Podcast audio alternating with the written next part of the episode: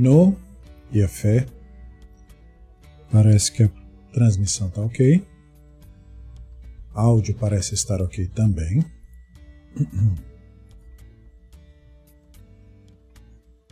Onere Beseder.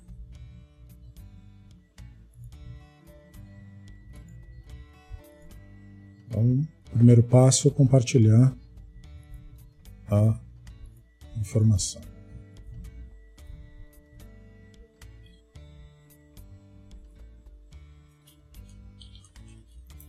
Continuando o estudo da Sheva Mitzvot.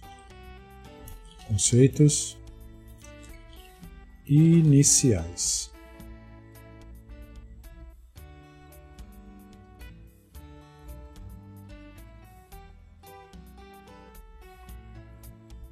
E também no nosso grupo Beit Midrash Livre no Telegram. yapıyor. Seder.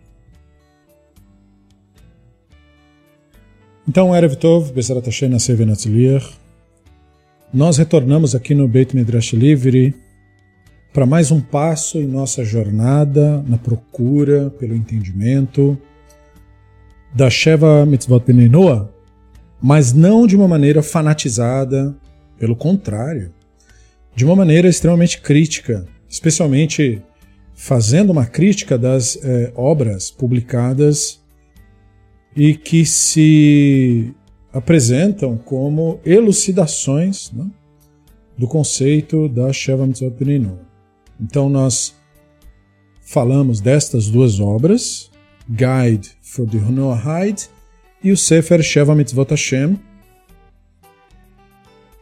como as principais publicações que é, se colocam aí como se fossem plenos informativos desse assunto.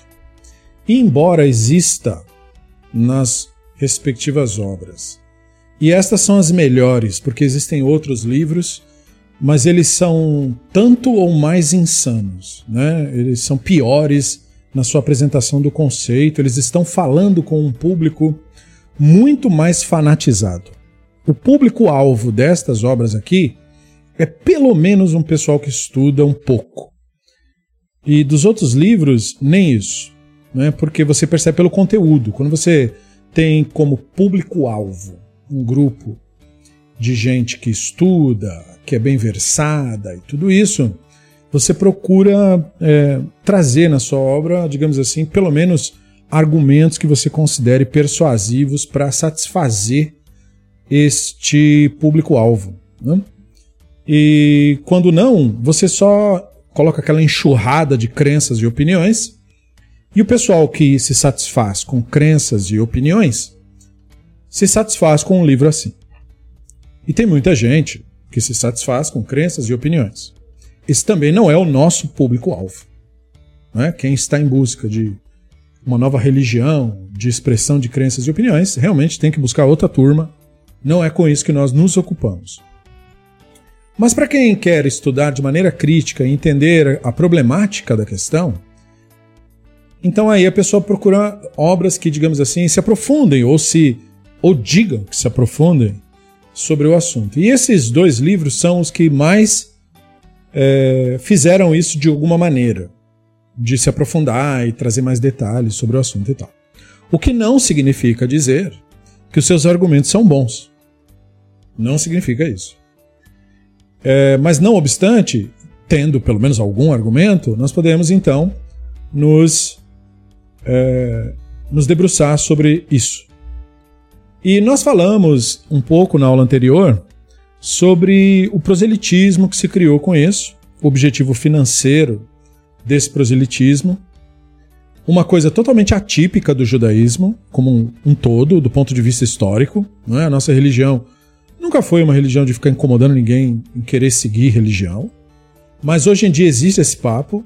E geralmente é, isso acontece porque quando as pessoas vêm buscar informações sobre o judaísmo, primeiro lhes é oferecido o, o conceito do noahismo como uma alternativa. E não que eu seja contra isso. Diga-se de passagem, o conceito da Sheva Mitzvot Bnei Noah é um atestado de que a nossa religião não parte do princípio de que você tem que se converter para ela para então o Deus gostar de você, como se fosse. Não, né? Não tem isso daí. Então faz todo sentido uma pessoa é, não querer é, seguir assim judaísmo do ponto de vista de se viver as tradições judaicas ou as festas, e isso não é problema nenhum. Né? Mas o pessoal fanatizado coloca isso como um problema. Por quê? Porque eles partem do pressuposto de que ser judeu é melhor do que o não judeu. Eles partem desse pressuposto e nós já falamos sobre isso, falamos que eles fazem isso porque as crenças místicas deles justificam isso para eles, esse poderemos chamar, porque tem todas as características, né, de racismo espiritualizado, né, um racismo espiritualizado, que é um racismo porque é, ele também só reconhece como judeu gente de família europeia, mas ele também é espiritualizado porque ele diz que o que é melhor que o outro não é só a questão da, de uma raça, mas uma questão de uma alma melhor, né? Que o cara tem uma alma a mais, como se fosse. É, é, e sim, é pobre a esse ponto. Né? É bem ruim, mas enfim, existe. Nós falamos sobre isso e, e nós uh, estávamos um, colocando em xeque os primeiros argumentos que você vê nesses livros sobre a questão. Então ele faz algumas afirmações que dependem de pontos de vistas específicos que o, o autor do livro espera que você tenha, ou adquira de, com os argumentos que ele traz, para então colar a justificativa. Então, por exemplo, parte-se do pressuposto de que a inundação foi um evento real. Para poder colar a argumentação de que o código Noahide é uma tradição milenar que foi dada ao Noah depois da inundação. O problema é que para você justificar a inundação, como é que você faz? Então, aí é que entra o charlatanismo. Então o que, que acontece? Acontece o seguinte: nós temos que separar judaísmo de misticismo para a gente conseguir entender isso tudo. Já no século XII, o rabino Moshe Ben Maimon todo mundo aqui que participa do grupo já deve conhecer o Rambam, porque nós estudamos muitas obras dele, e principalmente sobre orientação de pesquisadores acadêmicos, né? Mas também sobre orientação do rabino Israel Drazin. Isto é, a gente procura se orientar com gente lúcida. E no século XII ele publicou o livro dele, o Sefer Moreh Nevuchim, o Guia dos Perplexos, que nós estudamos no Beit Midrash Livre. Nessa obra, ele refuta crenças e olhares místicos sobre as escrituras, ele elucida o olhar naturalista usando o conhecimento científico da sua época, que era a cosmologia aristotélica, e como ele procura demonstrar como o conteúdo da tradição ele pode ser devidamente compreendido racionalmente apenas. E assim, por meio do, desse exercício extremamente trabalhoso, ele procura promover a ideia de uma espiritualidade que seja vibrante, que seja lúcida e que não seja sujeita a influências da loucura mistificadora, que era justamente o que levava a crença, já na época dele, em falsos messias, em magia e toda essa parafernália que você, a essa altura, já deve estar é, familiarizado, enfim, a gente fala bastante sobre isso. Né?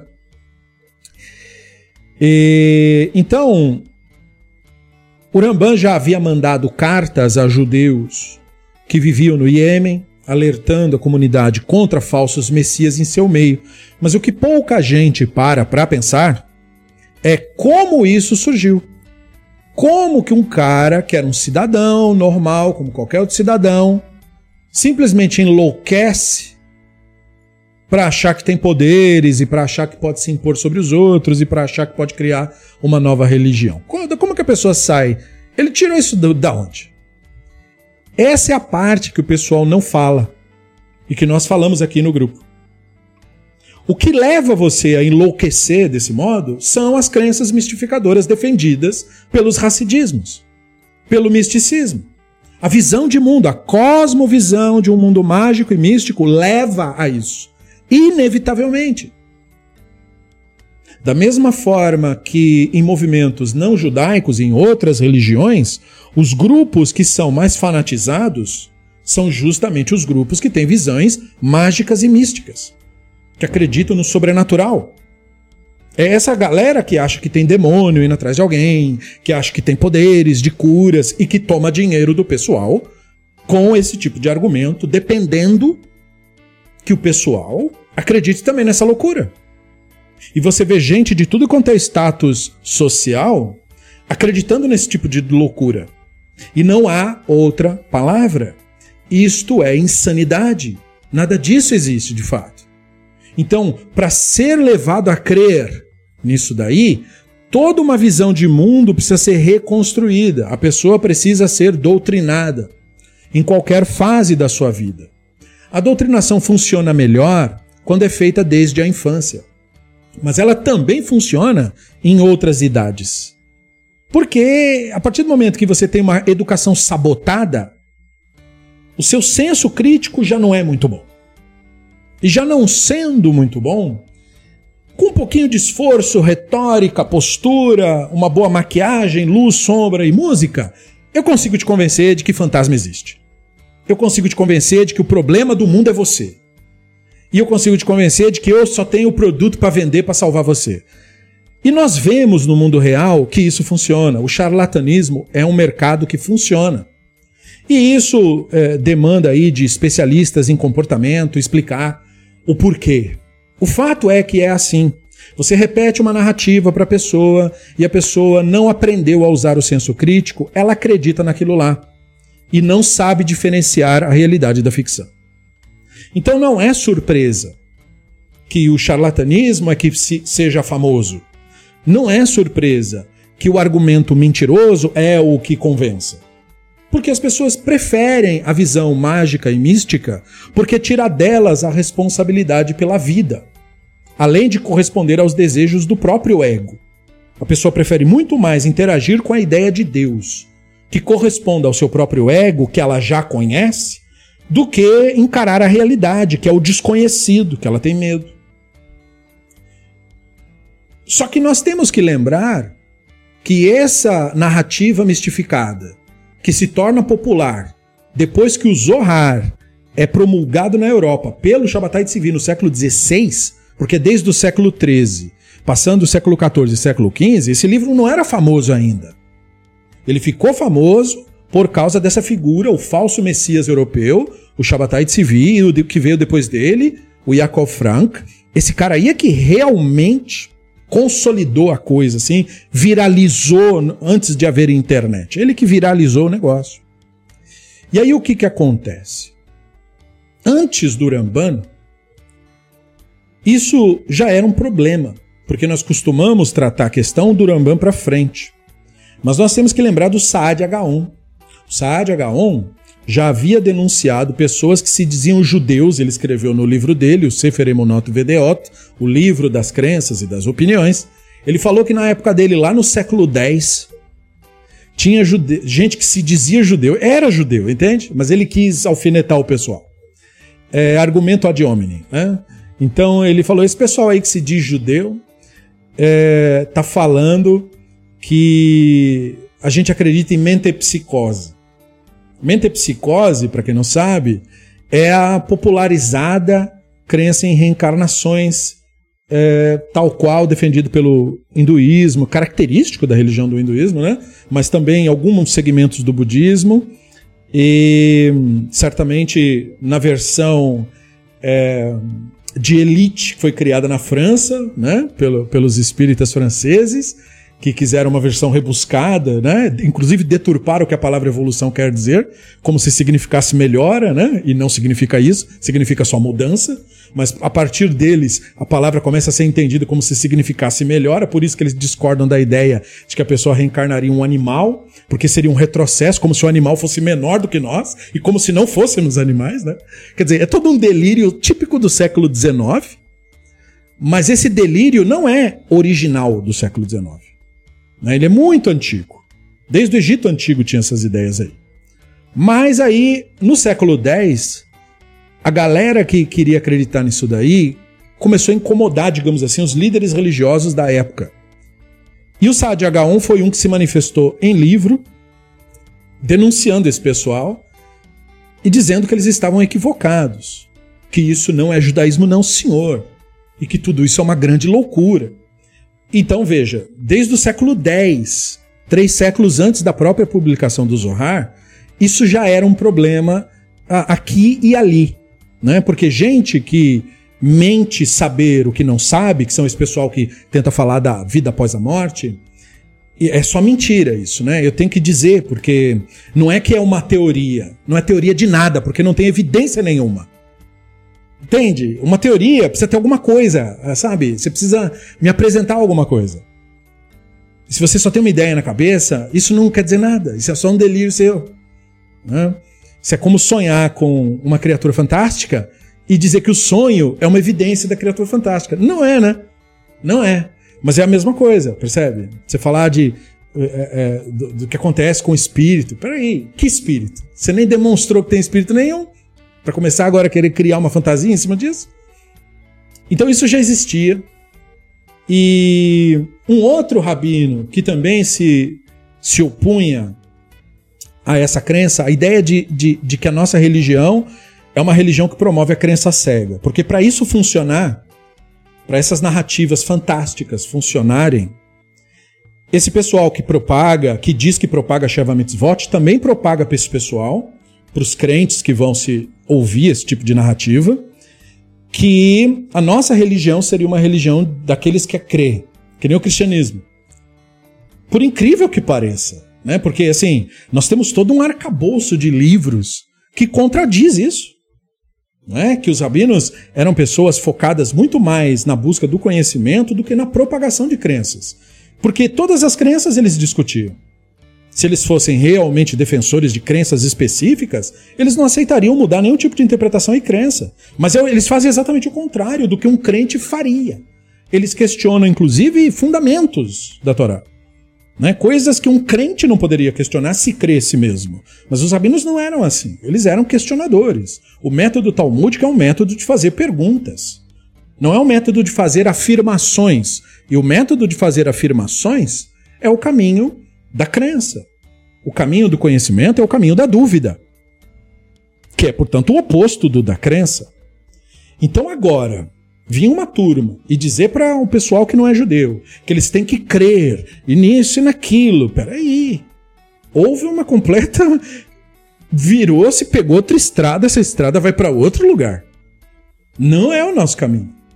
E já no século. Na transição do século X para o século XI, o Rabino Bar Ben Yosef Ibn Pakuda que vocês já devem ter ouvido falar, ele te, teve livro traduzido. Tudo bem que movimentos fanáticos geralmente são os que traduzem, mas independente da questão, a obra é boa. Né? O Sefer Hovot Levavot é daquela época. Né? O, esse rabino, Bahia, ele viveu entre 1120 e 1050. Então você imagina, né? E ele viveu na época em que a Espanha era islâmica ainda. Dá para imaginar isso, né? Que a Espanha atual é católica, né? Então, naquela época era islâmica ainda, era antes da, dos católicos ainda. Saragoza, Al-Andalus era o local, né? E esse rabino aí, ele escreveu o Sefer Hovot Levavot justamente para mostrar que a tradição que ele recebeu, né, dos líderes da sua época, não contava a história de que o nosso caminho é o caminho da crença cega. Que sim tinha gente na época dele que fazia isso, mas eles eram repreendidos, advertidos, e eles eram os ignorantes, que esse não é o caminho da Torá. Então, é, nós temos evidências de, de mestres que não necessariamente pensavam como os fanáticos pensam. E por que nós precisamos saber disso? Porque essa postura, a postura fanática, hoje em dia, ela é passada para você e para mim como se ela fosse a única e oficial versão do judaísmo. Então todo Noahide, isto é, toda pessoa que não nasceu em família judaica e tal, tal, tal, ele tem que saber disso. O judaísmo não é feito de uma narrativa unicamente fanática. O judaísmo não tem só essa narrativa. E, e por que, que você tem que saber disso? Se você for uma pessoa que analisa as coisas com senso crítico. Você tem que saber disso. Porque senão, você cria toda uma visão equivocada a nosso respeito e essa visão não corresponderá aos fatos e não é culpa sua. É porque te contaram errado a história. Né? Sim, existem fanáticos no meio de nós. Mas eles não são os donos da narrativa. É isso que você tem que saber. E aí, o que, que acontece? Um dos problemas que é, você pega logo no começo do livro, Guide for the Noahide, é o argumento. Eu tenho que rir, né? Quando ele tenta defender a ideia de que a inundação teria ocorrido literalmente, né? Nós falamos dessa dessa questão do Zohar e tal e tal. E aí ele tenta defender a ideia de que de que teria ocorrido uma inundação com um livro de um charlatão. Eu tenho que rir, porque assim, é um absurdo o que ele faz. Mas a gente tem que falar sobre isso. Ele fala do cara como se o cara fosse um cientista judeu, sabe? Ele sem querer, eu acho que ele fez isso por ignorância. Eu só posso pensar isso. Ninguém que tenha sido bem educado faria isso. Então eu tenho que imaginar, ele enganaram ele e aí ele enganou os demais.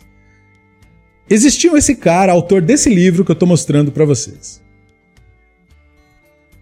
Ele usou pseudociência para defender a tradição. É um dos pontos que eu considero, pessoalmente falando, mais tristes, não é o único, mas é um dos pontos mais tristes das obras, que não é só ele que fala isso, outros grupos também falam, que é a utilização de argumento de charlatães para afirmar absurdos como o do que se deve entender a inundação literalmente. Então é preciso esclarecer isso. Os fanáticos que se dizem racionalistas, eles defendem uma leitura literal da Bíblia, tal qual aqueles retrógrados lá do. Enfim, o mais retrógrados que você possa imaginar. Porque esse cara não se apresenta como um daqueles retrógrados. Se apresenta como alguém esclarecido, sim a ciência, sim não sei do quê. Mas na hora de argumentar, ele cita Immanuel Velikovsky. Immanuel Velikovsky foi um cara, um maluco, um gênio maluco, que viveu entre 1896 e 1979. Então ele saiu do planeta quando eu vim para o planeta. A gente já não se dava daí. Modo de falar, brincadeira. E daí, é, ele escreveu um livro, esse livro aí, não é? O Worlds in Collision. E com esse livro, esse cara inventou uma teoria tão maluca que é excelente para criar um filme de ficção. Excelente. Mas que não serve para nada em termos de ciência. Tá? O Velikovsky foi o quê? Se você nunca ouviu falar desse cara, saiba que o argumento dele é usado não só por pseudo-cientistas da nossa religião, mas por outras também. Tá? É, ele foi um psiquiatra, ele era de origem russa, e ele era mesmo de família judaica, mas ele não tinha nada que ver com a religião para ser citado como cientista judeu. Eu não sei se você entendeu, né? Quando você coloca num livro assim, olha, um cientista judeu, você tem que tomar cuidado com isso daí. É que nem o Einstein. O Einstein era judeu mas só porque era judeu. Ele não tinha nada de judaico nele. Ele até leu lá um pouco o livro, ele até estudou um pouco lá, Talmud um pouquinho tal, pelo que se sabe. Mas assim, tinha nada que ver com a religião, tinha nada que ver com ser judeu nesse sentido. Ele só foi lembrado como judeu quando houve perseguição nazista, porque os nazistas matavam qualquer pessoa que tivesse qualquer relação com os judeus, incluindo se não praticasse a religião ou não tivesse nada a ver com o judaísmo. A perseguição nazista era uma perseguição racista. Como se o judeu fosse uma raça. E judeu não é uma raça. Então, quem defende a tese de judeu como raça, defende uma narrativa nazista. mesmo que essa pessoa seja judeu. Saiba disso, não é? Porque judeu não é raça, não é uma raças não existem de maneira nenhuma, mas a judaica não é uma raça. É uma população que compartilha uma tradição, uma herança tradicional. É isso que é judeu. Não raça. Não existem raças entre seres humanos. Hã? Mas a parte disso, o Velikovsky era judeu só por causa disso. Por acaso, ele tinha uma ascendência judaica. O que queria dizer absolutamente zero para o que ele fazia. Não quer dizer que o livro dele é judaico, nem o que ele pensava era judaico, nem o que ele achava era judaico, porque não é isso. Judaico não é uma coisa que judeu diz, porque se judaico fosse uma coisa que judeu dissesse, o cristianismo era judaico. Mas o cristianismo não é judaico. Entenda-se, né? É, se o judeu se converter para o budismo, o budismo não fica judaico por causa dele. Uma coisa é judaica se ela corresponde à tradição judaica. E aí, tudo bem. Né? Mas aí, uma coisa que corresponde à tradição judaica pode vir, inclusive, da boca de quem não é judeu. Entende? Não tem que ver com raça e nem com família. Né? Então veja bem, esse cara ficou muito conhecido por ter sido o autor de uma série de livros pseudocientíficos, pseudocientíficos que se fazem parecer científicos e não são. E eles foram extremamente controversos já na época, que nem o conhecimento científico nem era tão avançado quanto agora. Porque de 20 anos para cá a ciência avançou muito. Haja vista que em 79 você não tinha internet, não é? E nem smartphone, nem nada disso que você tem hoje. E nesses, nesse pouco tempo de vida aí, tá tudo aqui, não é?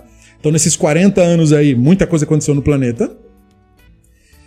Então, nem era tão avançado assim. E mesmo assim, já contradizia o que se sabia do universo naquela época.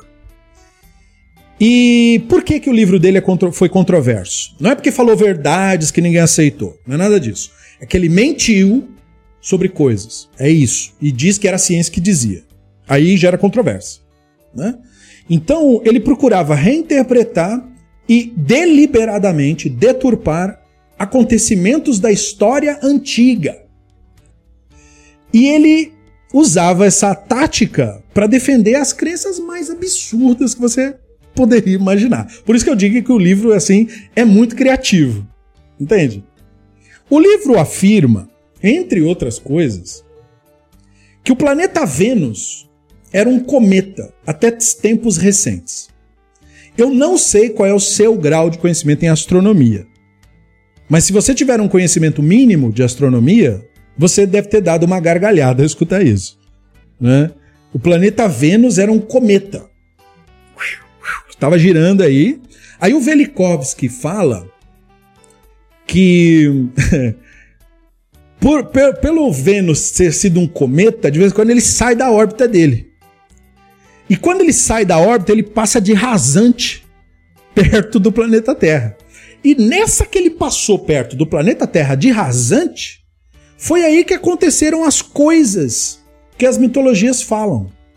Então, segundo o que ele diz no livro, é, os, os mitos antigos, por exemplo, os mitos gregos, que ele fala muito no livro sobre mitos gregos, é, por exemplo, aqueles que acreditavam que a deusa Atena saiu da cabeça dos Zeus, era literalmente verdade, porque a deusa Atena seria Vênus e ela saiu da cabeça dos Zeus, que seria Júpiter, nessa leitura das coisas. Vai vendo.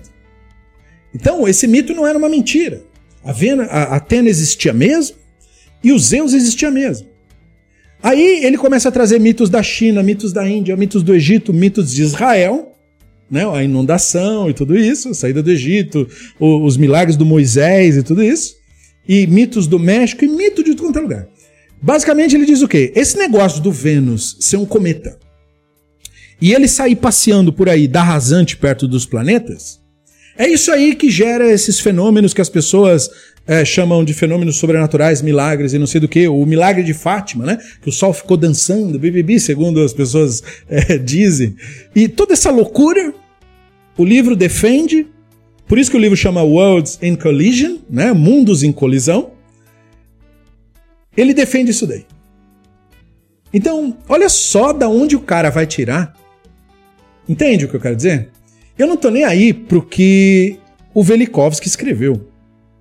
Certo? É loucura, é legal de você saber que tem esses loucos aí e tal. É um bom material para ficção científica, mas não serve para nada para justificar argumento nenhum. O cara me traz o livro dele para dizer que ele era um cientista e que não sei do que, e para dizer que ele estava querendo provar com esses argumentos horríveis que a, a nossa Torá devia ser lida literalmente. Isso de um cara, né, de um rabino que se diz racionalista. Quer dizer, ele não foi investigar sobre o Vygotsky, ele não foi analisar os argumentos, ele não foi ler os, os cientistas de fato para saber o que, que, eles pensam, né, de, de que do planeta Vênus ser um cometa, não é? E isso é como a Fernanda está colocando, né? Ele fez uma salada de, de, conceitos para que os mitos fossem interpretados literalmente. Esse era o objetivo dele no livro, tá? De que as histórias eram tudo verdade, a gente aqui não sabia que Vênus era, né? Da onde ele tirou essa ideia? Tirou, sabe? Você sabe da onde ele tirou, né? Exatamente de lá. Então, assim, o Mundo em Colisão é um livro que eh, realmente é uma colisão, mas é uma colisão com a realidade. O Velikovsky usa a sua proposta de que o Vênus seria um cometa para explicar acontecimentos da Bíblia hebraica e de outras histórias antigas. Então eu vou dar exemplo, porque eu tive que ler o livro, né? É, eu vou te falar, é, é, chatinho de ler, eu não gostei muito do estilo de escrita do cara. O livro tem disponível na internet, se você procurar. É uma loucura completa. Mas assim, ele fala que debaixo do peso dos argumentos, na página 181 do livro, Debaixo do peso dos argumentos, cheguei à conclusão. Ele, é, ele escreve com pomposidade, assim, sabe? Acerca da qual já não tenho dúvidas. De que foi o planeta Vênus, quando ainda era um cometa que causou as catástrofes nos dias do Êxodo. é muito louco isso, porque assim, ó. Houve um tempo na formação dos planetas que os planetas, segundo os astrônomos, eram mesmo pequenos, sabe? Porque é um conglomerado de poeira estelar que vai se juntando. E ele chega um momento em que é só um pedregulho que vaga no espaço. Então tem todas as características aí que você poderia dar para um cometa. Talvez o, o, o, fora o fato de ele estar tá preso numa órbita de uma estrela específica.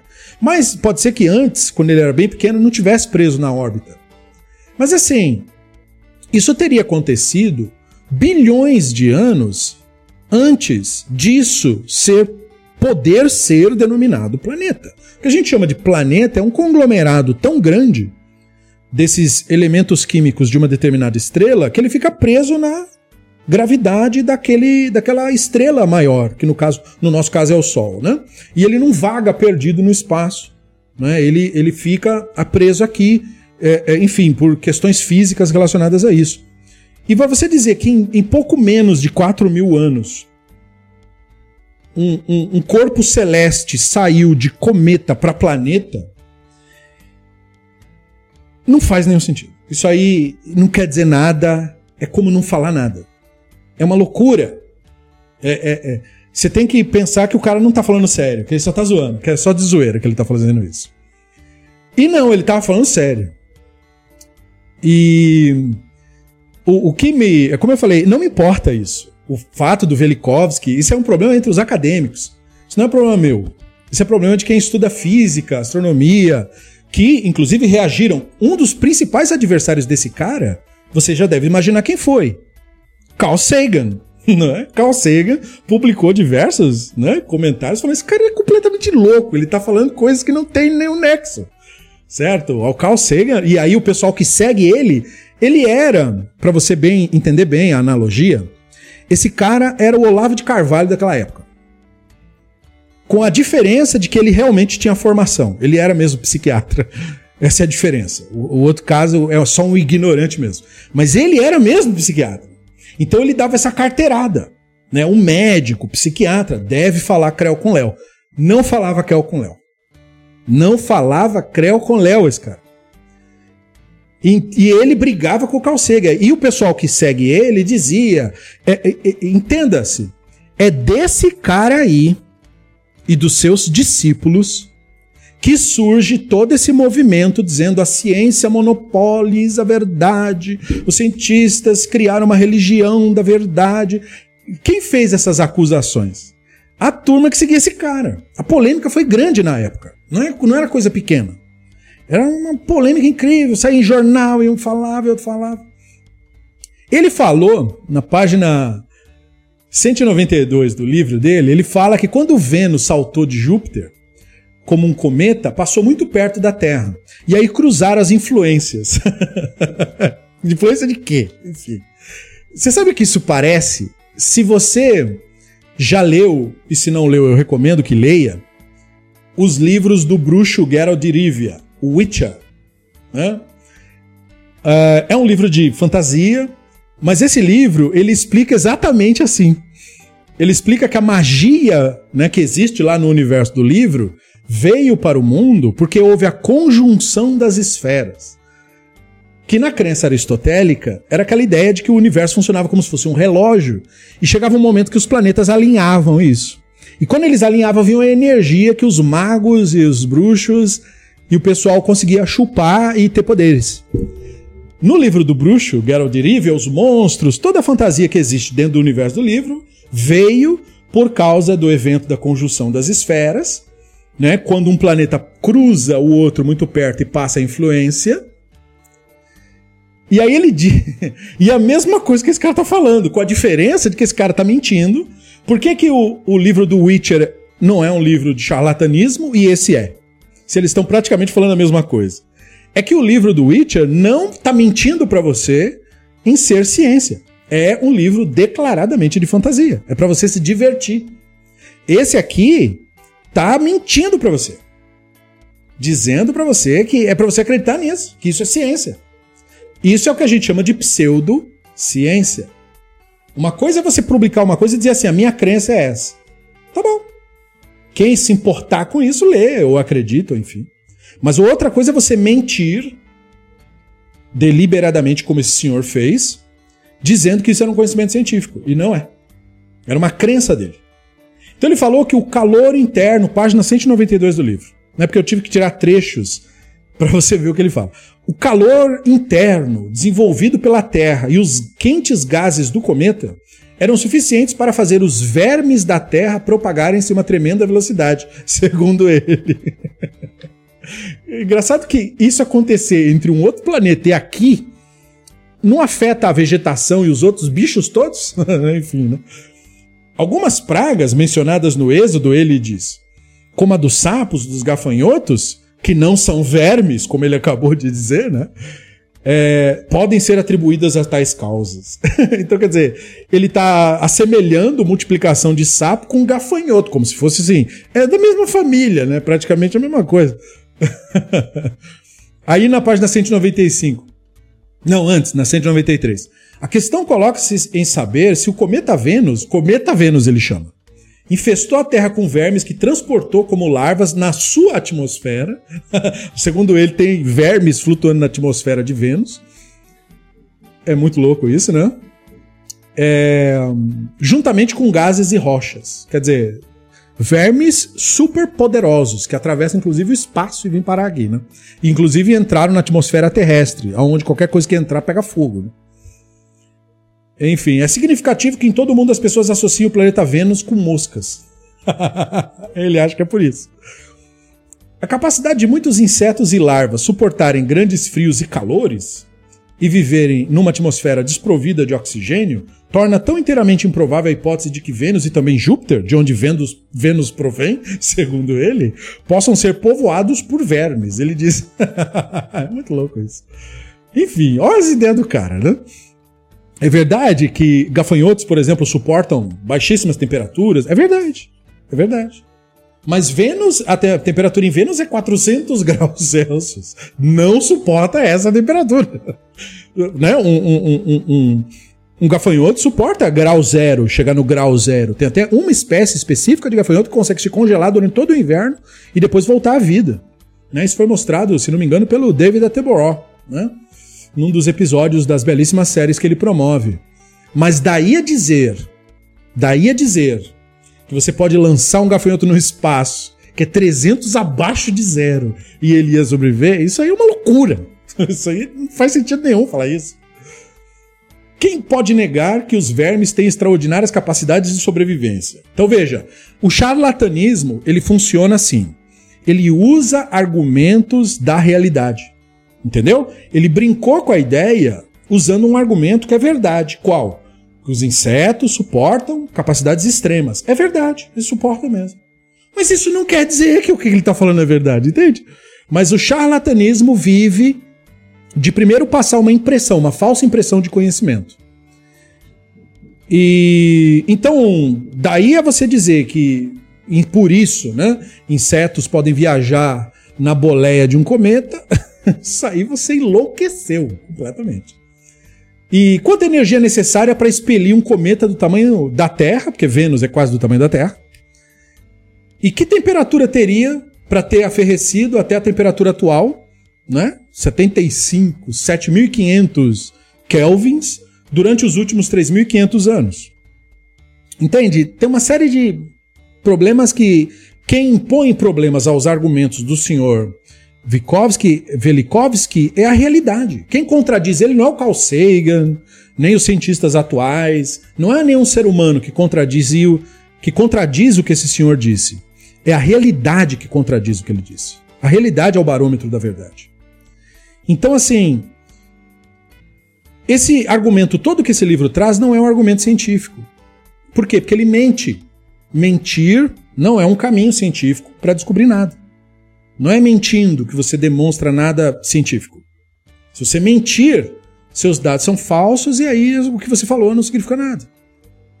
Agora, o trabalho dele, de tirando a parte da pseudociência, é um excelente trabalho de ficção científica. Não se tira o mérito dele nesse ponto ele devia realmente trabalhar com ficção científica, porque hoje em dia a gente tem ficção científica muito mal feita, narrativa que não se justifica, e é preciso uma cabeça parecida com a dele para se criar uma ficção boa, sabe? Que nem a do Tolkien, Senhor dos Anéis, que é uma história mirabolante, mágica, mas por que é boa? Porque ela se justifica bem. Entende? Tudo tem um motivo de ser, tudo acontece por isso, por aquilo. Tem uma lei, tem um sistema, tem um mundo, tem um universo, tem as raças que existem lá naquele mundo, que justificam o comportamento das pessoas, tem, um, tem uma explicação para cada coisa lá naquele universo. Quem cria uma obra de ficção científica, ou de ficção, ou de fantasia, é, é bom que ele tenha uma cabeça parecida com a desse cara de você não, não, não, falar que tem porque tem, entendeu? Tipo aqueles filmes de zumbi que não explica como que o cara virou zumbi, entendeu?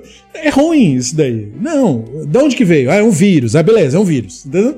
É uma explicação fantasiosa. Mas funciona, se você explicar.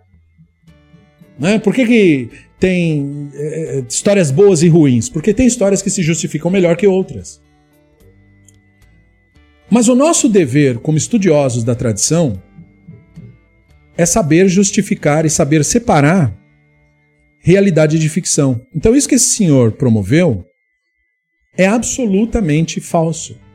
E eu lamento não é, que isso tenha sido publicado num livro que tinha a pretensão de ensinar no Arrid sobre Torá e a verdade da Torá. Você não pode ensinar a verdade da Torá mentindo para as pessoas.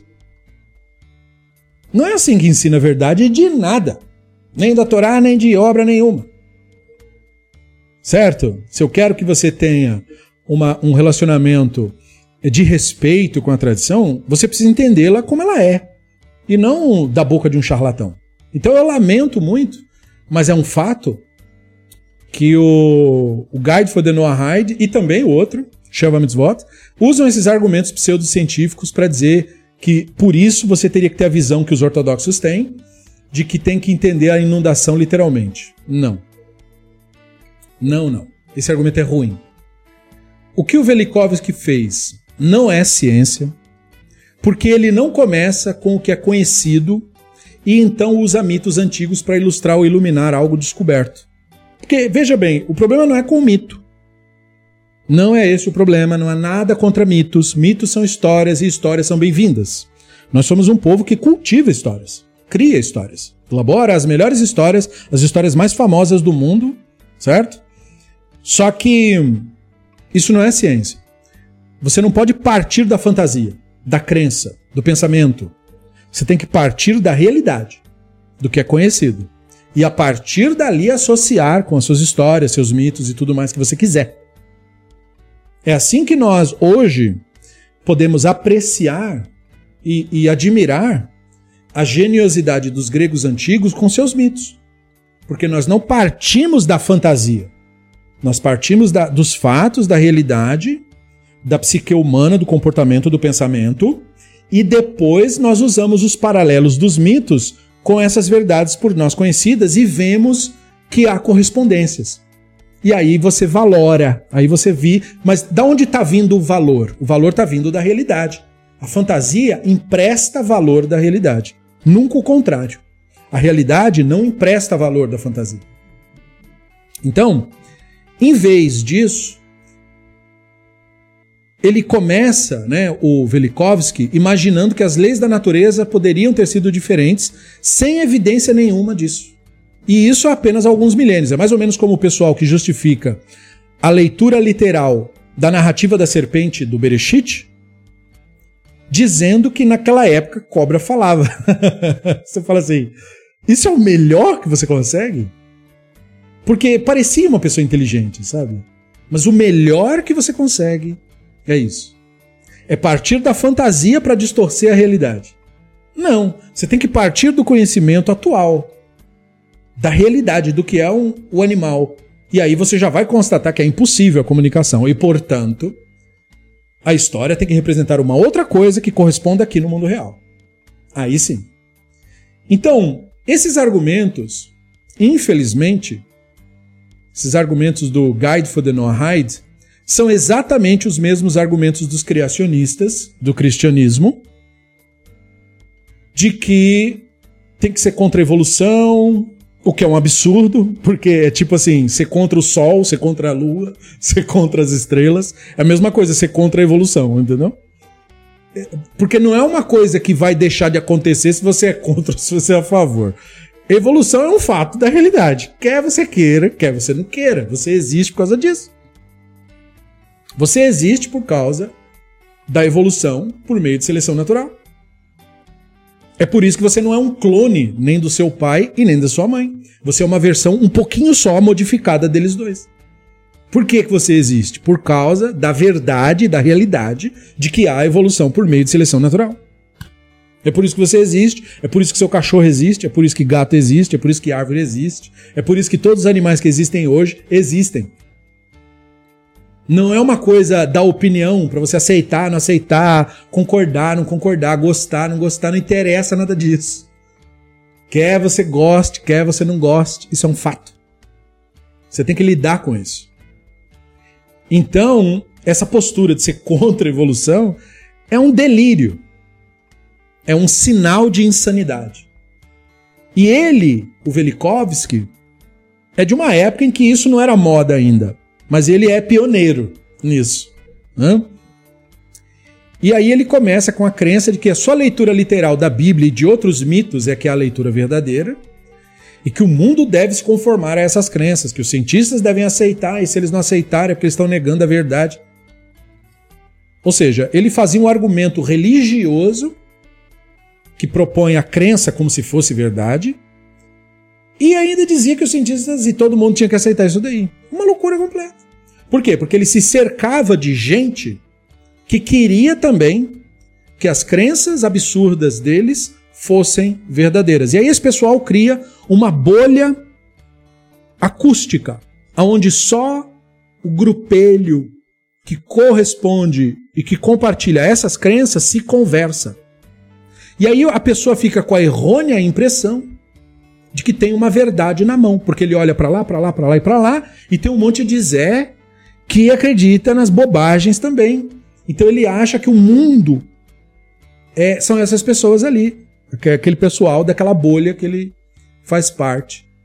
Mas não.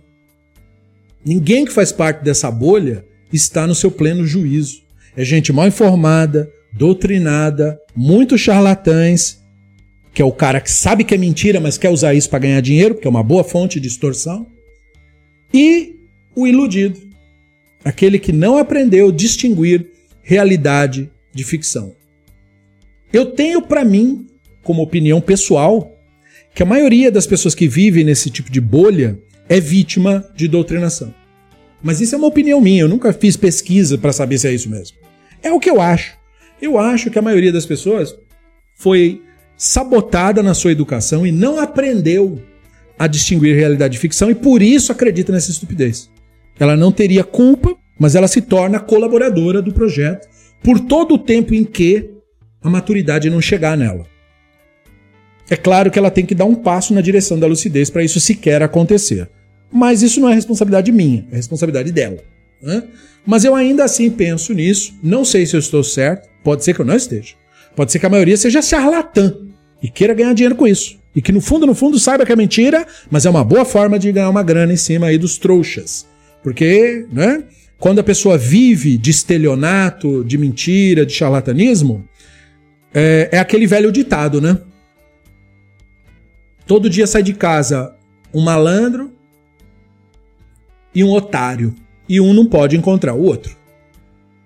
Quando um encontra o outro, acontece um negócio. Hã? Os discípulos do Velikovsky, por isso que eu associei ele com o Olavo de Carvalho, porque eles são muito parecidos. Eles cultuam o Velikovsky.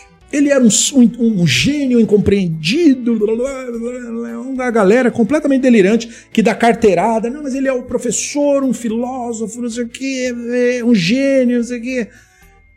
É... Mas não, né? Ele era mesmo psiquiatra. E talvez ele usou os conhecimentos da psiquiatria para manipular essa galera, né? Mas é, é uma comparação inadequada entre o Velikovsky e o Olavo de Carvalho, na minha opinião, é só para ra, rasa, né? Porque o Olavo de Carvalho não é filósofo, né? Então, chamar ele de filósofo é uma ofensa a quem é verdadeiramente filósofo. Né? Quem se formou, quem estudou, quem se debruçou nisso. Ele não é nem, nem filósofo, nem professor, nem nada. Mas é, ele pode ser considerado professor, porque tem gente que se considera aluno dele. E para ser professor não precisa realmente de muita coisa, de nenhum tipo de comprovação. Quem ensina qualquer coisa para alguém é professor, né? Mas, como Velikovsky é um charlatão. E o, o Velikovsky é um pseudocientista, pseudo-historiador, e que enganou muita gente com esse livro dele aí. E sim, ele foi criativo. Como eu disse e volto a dizer, não se nega esse fato. Certo? O livro dele vendeu horrores. Saiba disso. O livro dele foi um best-seller na época. E não foi uma semana de best-seller, não. Foi best-seller por anos. Isso mostra o quanto a sociedade, a classe média, a classe média alta, é quase toda ela constituída de gente extremamente estúpida. Porque era o pessoal que financiava esse cara desde 1979. Desde 40 anos atrás, a maior parte da população elitizada e que se dizia melhor que os outros era constituída de gente extremamente desonesta e estúpida. É por isso que a maior parte dos, das grandes fortunas foram conseguidas com crimes. Não é à toa, essas coisas não convergem à toa desses, né, desses grandes, dessas grandes corporações, dos grandes figuras que se dizem os homens de sucesso e que na verdade são só canalha, charlatães. Porque isso é uma forma muito popular e não é de hoje de se ganhar dinheiro. É uma forma de ganhar dinheiro. Existe muita gente que quer que você propague para ela uma boa mentira para anestesiá-la de sua própria vida miserável tem muita gente afim de mentira. Então, surgem essas figuras para vender esse produto tão procurado. Ou você acha que a humanidade tem esse número gigantesco de religião à toa? Nós não temos só religiões antigas no mundo, nós temos religiões que têm menos de 100 anos de existência, como cientologia e, e um monte de outros pequenos grupos. De onde vieram essas religiões? Da oferta e procura. Gente que quer uma mentira, mas é uma outra mentira, não essas aí que eles estão contando, porque essas aí eu já enjoei. Então o cara vem contando, então, eu tenho uma história que diz que você, na verdade, é um alienígena que viveu há 86 bilhões de anos atrás. Nem tem isso no calendário cósmico, mas enfim, o cara chuta o número lá em cima. E, e, e, e sabe do que mais? Você esqueceu disso. Você acredita? E a pessoa acredita nisso. Então, assim, a maior parte da sociedade tem a sua educação sabotada para que esse tipo de negócio funcione. A sabotagem na educação dos países todos, e especialmente no nosso, não é um erro. Não é um erro. Ah, o sistema educacional falhou. Não falhou. Esse era mesmo o objetivo. Não falhou, deu certo. Era isso que se pretendia. Que o mínimo fosse realmente instruído e a grande massa fosse uma estúpida funcional, o analfabeto funcional. O cara consegue exercer sua função, sua profissão com aquele conjunto de informações que são necessárias para ele fazer aquilo ali e de resto é um incompetente intelectual. É isso que se pretende com o sistema de educação pública. Não é formar pessoas pensantes, livres, intelectuais. Não, não, não. Esse pessoal aí não, porque aí quem vai manipular? Quem, como é que vai ganhar dinheiro? É preciso que a maioria seja estúpida. Então, é por isso que livros como o do Velikovsky venderam tanto. Não é porque ele é um gênio de sucesso. Não, gente. É porque é milharal. E ele só veio cortando. Você também consegue. É só você abrir mão do seu caráter e começar a falar bobagens que o pessoal gosta de ouvir. E você sabe muito bem quais são essas bobagens. Tá tudo em torno de você, é só você fazer uma breve pesquisa. Só você ouvir e ver quais são os desejos das pessoas. É isso que esse sistema faz. É por isso que o livro desse cara vendeu tanto. Esse cara foi muito bem sucedido, ele ganhou muito dinheiro com esse livro dele que só tem coisa estúpida. Porque isso funciona. E você que é no Arrid, você deve saber que é esse tipo de argumento que é usado para convencer você de que o caminho no Arrid é idêntico ao caminho do fanatismo religioso da ortodoxia judaica. É esse tipo de estupidez que é vendida para você. Porque ele espera que você seja como público-alvo do Velikovsky. Gente analfabeta funcional. Gente que não tem a menor capacidade intelectual. Fala qualquer porcaria para ele que ele acredita. E diz que foi o grande fulano de tal que disse. Quem é você para questionar o glorioso psiquiatra médico Velikovsky? Bom, você é você. Você é extremamente importante. O Velikovsky é que estava mentindo, não você. Então, pelo menos mentiroso eu não sou ele era o grande fulano de tal, então pelo menos mentiroso ele não devia ser. Ele não aprendeu isso da mãe e do pai dele? Nem isso ele aprendeu? Então para que, que adiantou você se formar e estudar tudo aquilo? Para ser um canalha? Como que o Velikovsky justificava que ninguém lembra desses eventos fantásticos? Do planeta Vênus passando. Porque, por que, que não tem mito disso? Eu ouviu falar de algum mito de um planeta que saiu passando assim? não tem isso daí. Ele dizia que as pessoas não lembravam disso, aí mais na frente no livro, na página 302 em diante do livro, ele diz que a gente tem uma amnésia coletiva. é muito da hora. Você fala assim, como é que é? Então, é, você entendeu como é que é a tática? Você propaga um conhecimento absurdo. Aí depois você diz que a pessoa é que não lembra. Não sei se ficou parecido, mas tem várias doutrinas que funcionam da exata mesma maneira. Olha, é uma tradição ocular, viu? Todo mundo estava lá. Só que aí a gente perdeu a evidência. Hum, sabe, o ser mágico veio para mim e deixou a prova numa tábua de ouro. Oh, que legal, cara. Então me mostra aí a tábua. Quero ver, nunca vi uma coisa vinda de outro universo. Pois é, mas você acredita que sumiu o negócio? Entende? Mesma coisa. Ele encanta todo mundo. Ah, o planeta Vênus e os poderes e os mitos são tudo verdade. Cara, que fantástico. Mas por que, que as pessoas não lembram? Então, é que tem uma amnésia que pegou o planeta inteiro. e aí, o que, que ele faz para justificar essa tal da amnésia? Ele foi buscar, coitado do Freud, né? Ele foi buscar em livros do Freud. Porque o Freud fala da questão da memória reprimida, quando o Freud trabalha com a neurose. Ele deturpou o que o Freud disse para aplicar em, nível global o que o Freud falou. Não foi isso que o Freud disse. Né? Mas só para você ver como é que funciona o, o, a tática do charlatão. Ele sempre tenta botar um dedinho em algo que de fato exista para te enganar.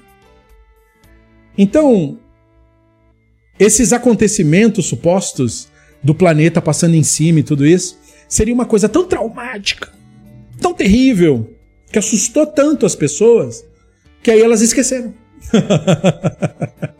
é, é, é, engraçado isso, porque então ninguém nunca falaria de poltergeist se isso fosse verdade, né? Por que aconteceu? Né? A pessoa disse que viu um fantasma, não sei o que. Não, ela teve um susto tão grande que ela desmaiou. Mas depois ela conta. O certo seria ela nunca lembrar e ninguém nunca nem ter ouvido falar disso. Né?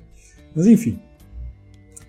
Não é de surpreender que quando se pega num livro recente de cosmologia, você não encontra uma única palavra sobre esse cara. E pode ser que você nunca tenha ouvido falar desse cara até hoje. E você não perdeu nada. Como eu disse, é... até cientistas da época que se ocupavam com isso daí. O Carl Sagan, né, que é da área dele, o cara tá mentindo na área dele. Então o Carl Sagan ia lá e falava: Não, para com isso, né? Você tá louco. Isso é uma. E ele, por outro lado, dizia que o Carl Sagan estava conspirando, porque ele é o líder dos homens lagartos de não sei do que, de não sei do que. O pessoal do QAnon que tem hoje nos Estados Unidos é tudo herdeiro intelectual desse Velikovsky. E uma das características de uma explicação ser razoável é ela ser plausível. Lembre-se disso. Como uma explicação pode ser considerada razoável? Sabe, você não sabe, vamos supor, você não sabe de astronomia. Você não sabe, não sabe. Não leu sobre isso, não é sua área, se ocupou com outra coisa na vida. Não é obrigado, certo? Ou você não teve um ensino médio lá muito bom. Acontece com muita gente. E não, não leu sobre isso aí depois, enfim, não sei, eu não sei de planeta, sei de nada disso. Tá bom. Mas aí vem um cara e diz para você que um planeta deu um rasante em outro planeta. Por mais que você não saiba, entende? Você não vai achar estranho, você não vai falar, como é que é? Ele falou que o planeta passou em cima. Mas isso não acontece, não. tipo, por, sabe, bom senso. Uma das características de uma explicação ser razoável é ela ser plausível. Você não precisa ser um gênio da ciência para entender que esse cara era louco. Sabe, alguém da roça, aquele pessoal que é da roça, que não teve nenhum tipo de educação, às vezes não teve doutrinação também, pessoal super inteligente, que se liga assim e fala assim: peraí, mas esse papo que você tá me contando aí. Eu lido com a natureza todo dia, entendeu? Eu trabalho com isso. De, de sol a sol. Cara, não tem nada disso que você tá falando aí. não tem isso daí. De onde você tirou essa ideia? De planeta cair em planeta. Peraí. Você não precisa ser cientista para entender isso. E para um, um argumento ser considerado plausível, não é suficiente ser possível de explicar. É como um filme de ficção. É como um filme. Quer ver? Uma das franquias que eu mais gosto é o Exterminador do Futuro. Talvez você goste também. Como é que o robô vai parar no passado? No filme é explicado que a inteligência artificial chamada Skynet cria uma máquina que faz isso. É uma explicação. Mas essa explicação, por ela existir, não quer dizer que dá para fazer isso. Entenda. Então não é porque alguém explicou alguma coisa de um jeito porco lá que aquilo é verdade, cara. Você tem que ter juízo. Não, mas ele explicou que o planeta. Tá, mas isso não é explicar. Isso, isso aí o cara tá dando uma desculpa. É a mesma coisa de falar por que, que mágica existe? Porque teve a conjunção das esferas. é uma explicação, mas é uma explicação falsa. Porque não tem esfera nenhuma. É a mesma coisa aqui, o cara explicou, mas não, ele disse, ele falou, mas ele não comunicou nada. Não quer dizer nada o que ele falou. Então, assim, em geral, tem que estar de acordo com o conhecimento e crenças correntes com as leis e princípios da área em que a explicação é feita. Se você fala alguma coisa que envolve planeta, cometa, órbita, isso aí tem que corresponder com os conhecimentos que estão sendo desenvolvidos na área, que no caso é a área da astronomia. da astrofísica. Tem que bater. Não dá para criar um universo paralelo. Uma explicação que lida com dois químicos que interagem, por exemplo, seria irracional se violasse os princípios básicos da química, daquilo que os caras que estudam química constataram ser verdade. Eles constataram, olha, elementos químicos são formados dessa e dessa maneira. Existe um, uma reação em tais e tais substâncias químicas, tal e tal substâncias químicas não reagem uma com a outra. Existem ligações químicas que ocorrem por trocas de íons e de, de, de, de enfim, tudo isso que os nossos professores de, de, de, de química nos atormentavam para nos fazer entender, né? algo que eles entendiam fantasticamente, a nossa cabeçola se matava para entender aquilo ali, ficava repetindo fórmula e fazendo os desenhos, e ah, era um negócio que, olha, eu suava para tirar umas notas médias nisso daí. Mas se o cara traz um argumento dizendo, olha, tem um copo d'água, e aí com os poderes mágicos virou suco de de graviola. Veja, existem substâncias químicas envolvidas. Você está dizendo que teve uma transformação química que, com os conhecimentos da química, isso aí não é possível. Isso aí que está falando. Então, não. Isso não aconteceu. Não é uma questão de discutir, como nós falamos no grupo uma vez, né? Existem situações em que você não tem que discutir se aconteceu ou se não aconteceu, entendeu? Porque viola a realidade conhecida. Não acontece isso que você está dizendo. Mesma coisa ali. Planeta virar cometa, sair de órbita, passar rasante. Não tem. Não, nunca aconteceu isso daí.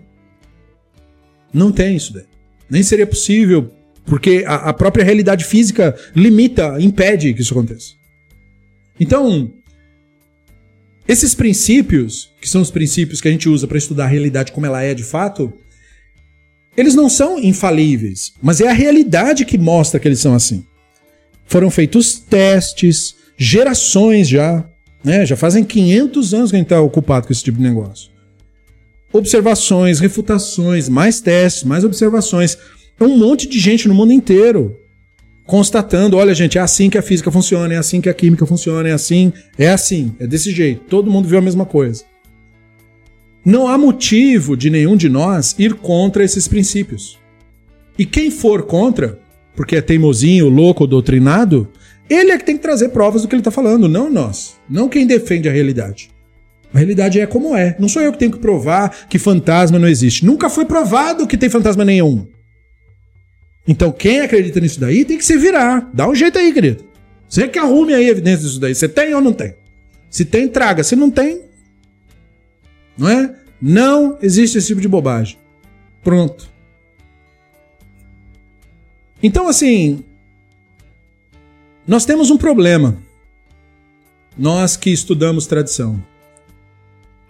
Nós temos que lidar com o fato de que usam pseudociência para propagar conhecimento.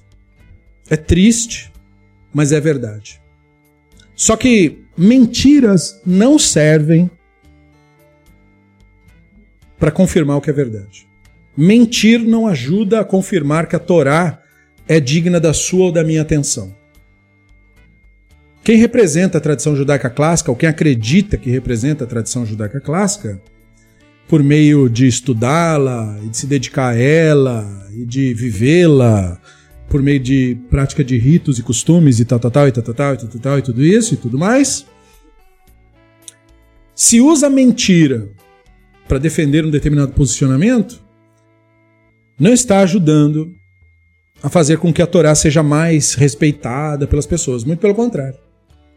Está fazendo com que o, o, o nome, no sentido de a fama da Torá, seja difamada, profanada. É? é o oposto do que foi pretendido. Porque a ideia do Moshe, segundo é atribuído a ele no livro, ele falou que a ideia era que as pessoas olhassem para essa Torá e dissessem: Olha, não há na terra povo mais sábio e entendido como esse. Ele disse isso. Que eles olhariam esses mandamentos e diriam isso de nós. Mas com esses argumentos pseudocientíficos, o que, que as pessoas vão dizer? Pessoas que pensam, não os tolos, enganados, doutrinados. Pessoas que pensam vão dizer o quê? Não há na terra povo mais mentiroso do que esse. é o que eu diria. Por quê? Porque isso é uma mentira deslavada. Dizer que o Velikovsky falou creu com Léo e que demonstrou que se tem que ler uh, a narrativa da inundação. Literalmente. Não, não, você não deve fazer isso. Porque aquilo não aconteceu literalmente. E não aconteceu não só porque eu estou dizendo que não aconteceu. Não aconteceu porque é impossível que aquilo tenha acontecido. A realidade impede aquele fenômeno de acontecer. Não é um fenômeno possível. É tão impossível quanto cavalo com asa. É impossível nesse nível de impossibilidade. Nada a ver com a realidade, entende? Então nós não podemos defender Torá com mentiras. Noahide não deve fazer isso, nem ninguém que respeite a tradição judaica. Então nós vamos falar de coisas que têm que ver com os fundamentos das, sete leis. O Maimonides, quando ele explica sobre esse assunto, ele não fala disso em específico. Ele está falando de outros assuntos e ele entra nisso como, digamos assim, um comentário extra por isto constar no arcabouço tradicional. O Maimônides é uma das grandes evidências de que o conceito das sete, sete leis de Noah não foi inventado pelo Rabad, pelos grupos charlatães que estão agora querendo propagar ortodoxia por meio disso para, digamos assim, é, pegar esse pessoal que era ex-evangélico fanático e fazer virar Noahid fanático. Quer dizer, o fanatismo permanece, só muda o ídolo. Né? Então, não foram eles que inventaram nada disso. A nossa tradição, de fato, tem mesmo essa narrativa de que há uma proposta da Torá para quem não é judeu. A Torá tem a ver com quem não é judeu também. Não tem que ver só com os judeus. Isso desde antigamente. É isso que eu quero deixar claro. Não, por isso que o Rambam fala sobre isso no século XII, onde isso não era moda, ninguém estava interessado nisso daí, não tinha ninguém ganhando dinheiro em cima com isso, não tinha website vendendo certificado, não tinha nada. O Rambam já sabia, só de estudar as obras tradicionais, que sim, os rabinos diziam que a Torá se aplica a judeus e não judeus também. Só que não é o mesmo sistema jurídico estabelecido. Então, esse é o primeiro princípio. Só que esse princípio, diz o Maimônides, é estabelecido em cima do fato, em cima da ideia, de que o Noahide admita a existência dessa tradição porque ela foi otorgada por meio da Torá. O diz isso. Ele diz que, portanto, ele está refletindo o que ele pensou ser a correta interpretação dos sábios. Os sábios então diziam que o Noahide é Noahide quando ele admite a Torá como também uma herança que ele tem que ver com essa herança. Aí vem uma grande questão. Aí nós bifurcamos de novo. Por quê? Porque você tem duas visões básicas sobre isso. Você tem a visão que vê a Torá como livro magicamente dado no Sinai. Essa é a visão dos fanáticos, os mesmos que defendem o argumento do charlatão. Mas você tem a visão de que a Torá não é um livro mágico dado no Sinai, e sim que o Sinai é o título de uma herança milenar que nós temos e que a revelação do divino, que nós chamamos de ser do Sinai, é uma revelação cumulativa que ocorre conforme as gerações passam. Então nós temos essas duas visões: uma visão sobrenatural da coisa e uma visão natural da coisa. Pois a ideia de revelação, segundo a visão natural, não é exclusiva.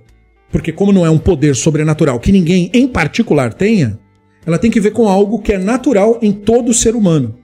E o que é natural em todo ser humano? A consciência naquele ser humano. Aquilo para o que aponta o termo Neshama. Essa é a explicação natural. A explicação sobrenatural é que você é um fantasma e esse fantasminha estava lá, fantasma, fantasmando lá no Sinai, pelos poderes mágicos, e aí você reencarnou, virou cachorro, virou gente, virou bicho, virou não sei o quê, e aí nesse estrupico que você deu, você veio para aqui, e cadê as evidências de tudo isso? Não tem porque você esqueceu. Lembra do argumento do charlatão? Por que, que ninguém lembra disso que você falou? Porque eles esqueceram. É a mesma coisa que dizem para você.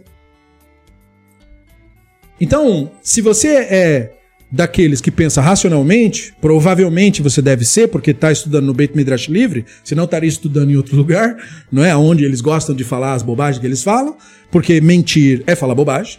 É isso que é mentir. E, e, e... Mas se você é racional, e se você quer entender a herança judaica de uma maneira racional, lúcida, sem mentiras, então você deve pensar sobre isso que nós agora vamos refletir. Quem escreveu a Torá então? Porque o Rambam disse que as Sheva Mitzvot se aplicam a você se você entendê-las como origem de Moshe. Os fanáticos mistificadores vão dizer para você que isso significa que você tem que ser um crente na ideia de que a Torá é mágica. Nós não dizemos nada disso, porque primeiro nós vamos constatar o fato. E para constatar o fato, nós vamos fazer a pergunta: quem escreveu a Torá? Um dos fundamentos da Sheva Mitzvot Benei Noah é a concepção de que o Noahid se vê obrigado a seguir este código porque ele foi registrado na Torá por meio de Moshe, o profeta do Hashem. Ou seja, do mesmo jeito que o judeu, o Noahid tem que admitir que a Torá é reflexo da profecia de Moshe. E deve ser uma pessoa que confia que Moshe foi de fato um profeta do Hashem, porque senão nada disso faz sentido. Do contrário, ele estaria cumprindo o código Noahid porque ele acha bonito, ou porque ele acha legal, ou porque ele concorda, ou por sem querer, enfim, porque também o código Noahid não tem muita coisa assim pra você falar, ui, se Deus não me falasse eu não ia saber. São coisas muito óbvias que tem no código Noahid. Mas se ele fizesse assim, segundo a narrativa do Ramban, ele estaria invalidando o pacto com o divino, porque o pacto com o divino pressupõe a ideia de que você admite haver uma relação entre o ser humano e o divino. Porém, temos que nos perguntar: Moshe realmente escreveu a Torá? Tipo, literalmente? Pois é. A resposta que se dá a essa pergunta afeta o modo pelo qual a ideia de cumprir as sete leis é interpretada pelo Noahid, concorda? E diferente de fanáticos e autoritários, que são os mais famosos de longe, nós não interpretamos falsas. Nós não aceitamos falsas respostas, não interpretamos magicamente livro nenhum, não aceitamos deturpações, nem apelamos a crenças e falácias de autoridade aqui. Não lidamos com isso com esse tipo de argumento. Portanto, nós vamos refletir sobre quem realmente escreveu a Torá mesmo. Tradicionalmente, você e eu sabemos que a Torá é lida como se fosse uma obra de um único autor. É por isso que ela tem esse nome Humash, os cinco, para querer dizer os cinco livros do mesmo autor, no caso Moshe. Essa é a maneira tradicional de ver a coisa, certo? Agora, o que acontece? Lá para meados do século 17, a Bíblia hebraica começa a ser estudada com esse olhar mais lúcido e racional. No século XVI, século XV, século XIV, século XIII, mesmo na época do Ramban, o próprio Ramban não estudava a Bíblia hebraica com o um olhar crítico similar ao da academia atual. O Ramban tinha uma visão crítica do livro, mas ele não fazia a crítica da fonte do livro. Isto é, ele não questionava o argumento tradicional sobre o livro. O que o livro disse é e pronto. Ele questionava alegações baseadas no livro. Por exemplo, o livro diz que o sol parou na. O Rambam vai dizer, não, mas isso não pode ter acontecido. Isso ele questionava. Então é um, de certo modo, um olhar crítico. Mas ele não questionava, por exemplo, quem foi que escreveu isso aí? E o que, que ele queria com isso? Isso ele não questionava. Esse tipo de questionamento de quem escreveu isso e o que, que ele queria com isso começa só no século XVII. As pessoas começam a olhar para a Bíblia hebraica, já que era um livro tão influente, tão famoso. E, e, no fundo, vamos ser honestos. Eu sei que é mais bonito falar desse jeito que eu falei. Ah, a Bíblia hebraica é estudada criticamente por ser um livro famoso. Mas vamos falar a real. A real que os nossos historiadores apontam é o seguinte: o pessoal estava de saco cheio do cristianismo, tá matando pessoas e se metendo na vida de todo mundo através do governo. Essa é a real. É isso que levou a Bíblia a ser estudada criticamente. Religião se metia muito porque tinha poder de Estado, podia prender, bater, matar, fazer tudo que as barbaridades que eles sempre fizeram quando tiveram acesso a governo. E estava todo mundo por aqui com isso daí. Então tinha que se tirar a autoridade da religião do mundo, para as pessoas terem um pouco de paz e para parar de acontecer tanta atrocidade e injustiça no mundo. Grande parte da atrocidade, injustiça, crueldade no mundo foi feito pelo grupo religioso dominante naquele lugar. E a maior parte dos países que teve o cristianismo como dominante no governo sofreu assassinato, pogrom, perseguição e todo tipo de barbaridade que você possa sequer sonhar foi praticada por líderes religiosos. Em nome de Deus e da religião e de tudo isso. Esses são os fatos. O cristianismo tem uma longa história de gente inocente que eles mataram e assassinaram, especialmente povos indígenas, mas também seres humanos com a pele escura sofreram imensamente na mão deles.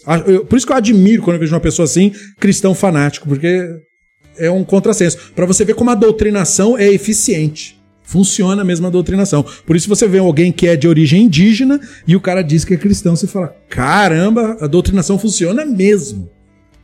É uma lavagem cerebral, porque assim, com conhecimento de história você teria horror àquela doutrina e àquela visão de mundo. Horror completo. Mas infelizmente, doutrinação funciona. E a explicação para isso está na própria psique humana e quão frágil é o nosso cérebro não é também nenhum poder sobrenatural. É só uma questão de você saber como que o comportamento humano funciona. E o ser humano não é o mais gênio dos animais. Ele é um animal facilmente manipulável. Tá aí o marketing e a propaganda para provar isso. Para você convencer uma pessoa de comprar uma coisa estúpida, não precisa fazer muita força. É só saber a técnica. Colocar a cor certa, com o argumento certo, palavras específicas e um slogan. E funciona. Se botar uma musiquinha então, convence mais rápido ainda. É por isso que tanto político corrupto, canalha, ganha voto só porque ele faz um jingle. Uma musiquinha que fica na cabeça das pessoas, o cara vai e vota por causa disso. O cérebro humano é facilmente manipulável e altamente estúpido. A nossa espécie se gaba de uma inteligência que ela não tem. Ela adquire, mas ela não tem naturalmente. É um animal facilmente manipulável, como todos os outros chimpanzés são manipuláveis. Então, esse foi o principal motivo de começarem a olhar para a Bíblia hebraica com um olhar crítico. Será que esses argumentos que a religião usa para nos atormentar é isso mesmo? Vamos começar na fonte do negócio. O livro é mágico mesmo. O autor é aquele mesmo.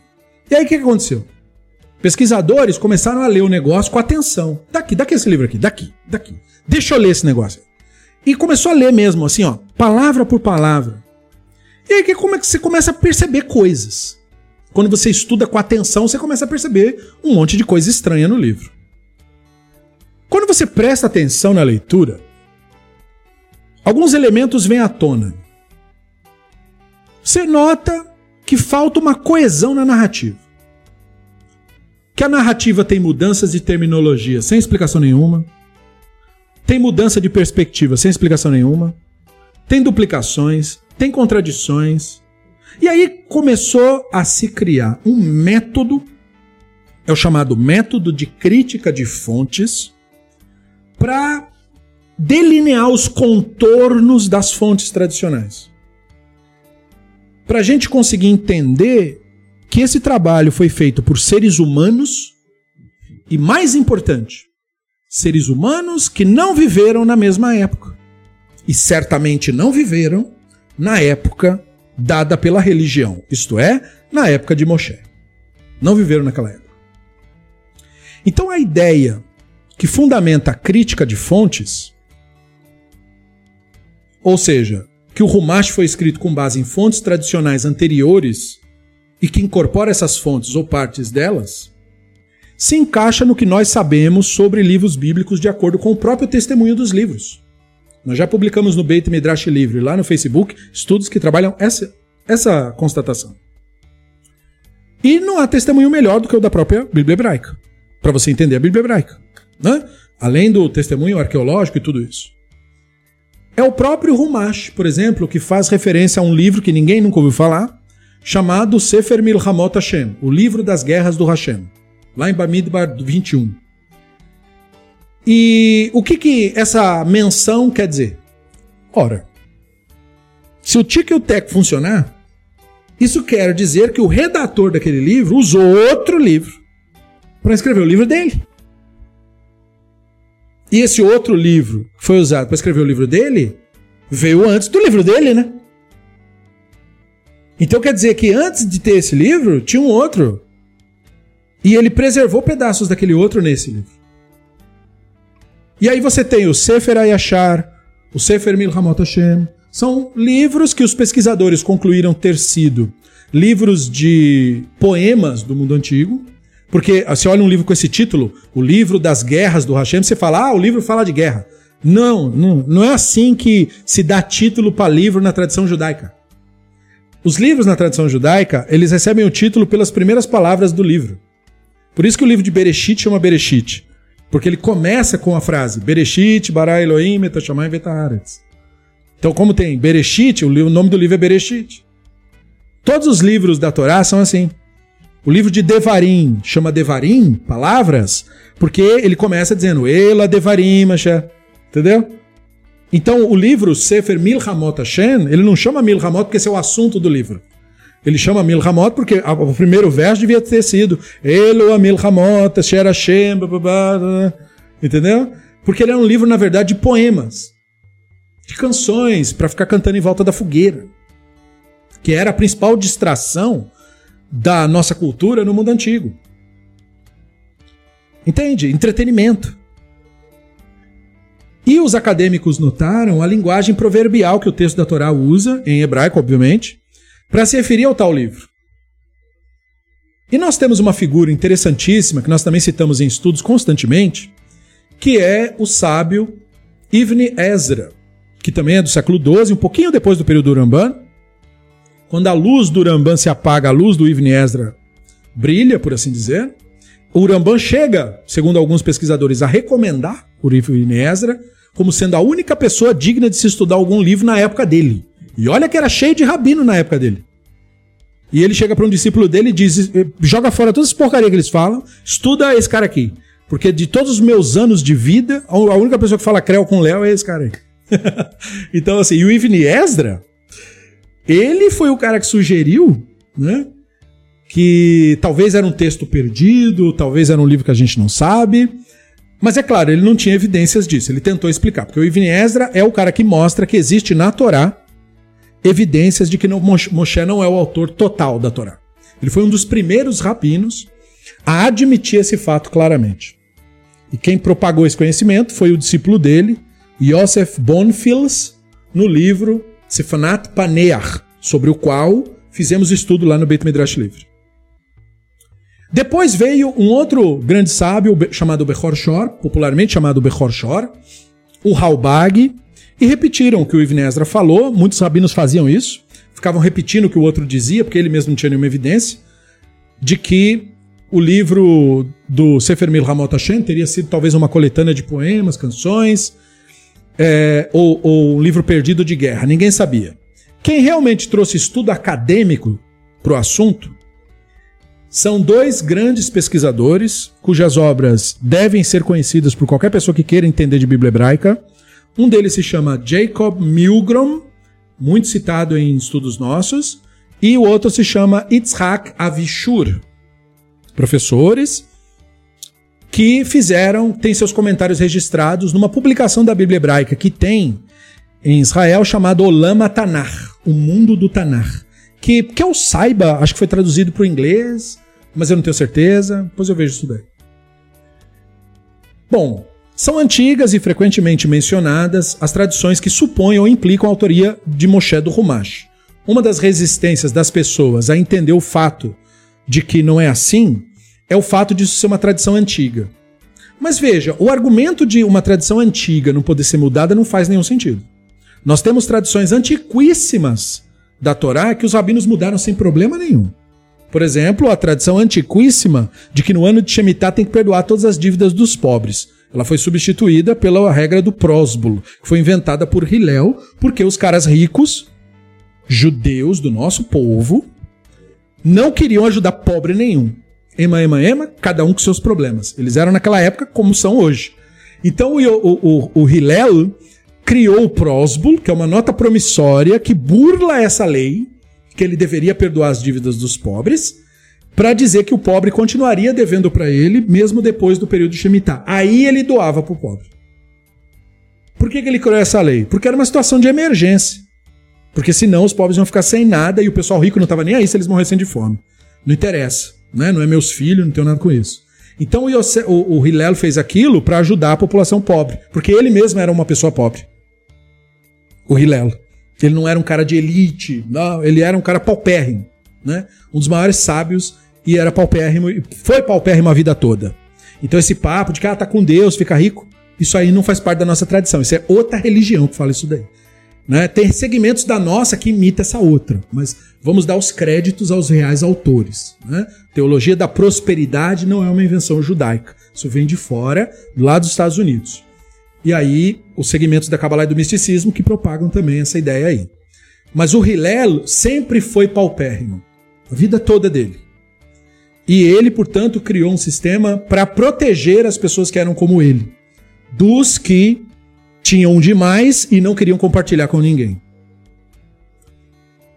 E, portanto, os rabinos não tiveram problemas em mudar tradições antigas. Sempre foi daquele jeito, mas nós estamos vivendo uma nova situação, tem que mudar a lei.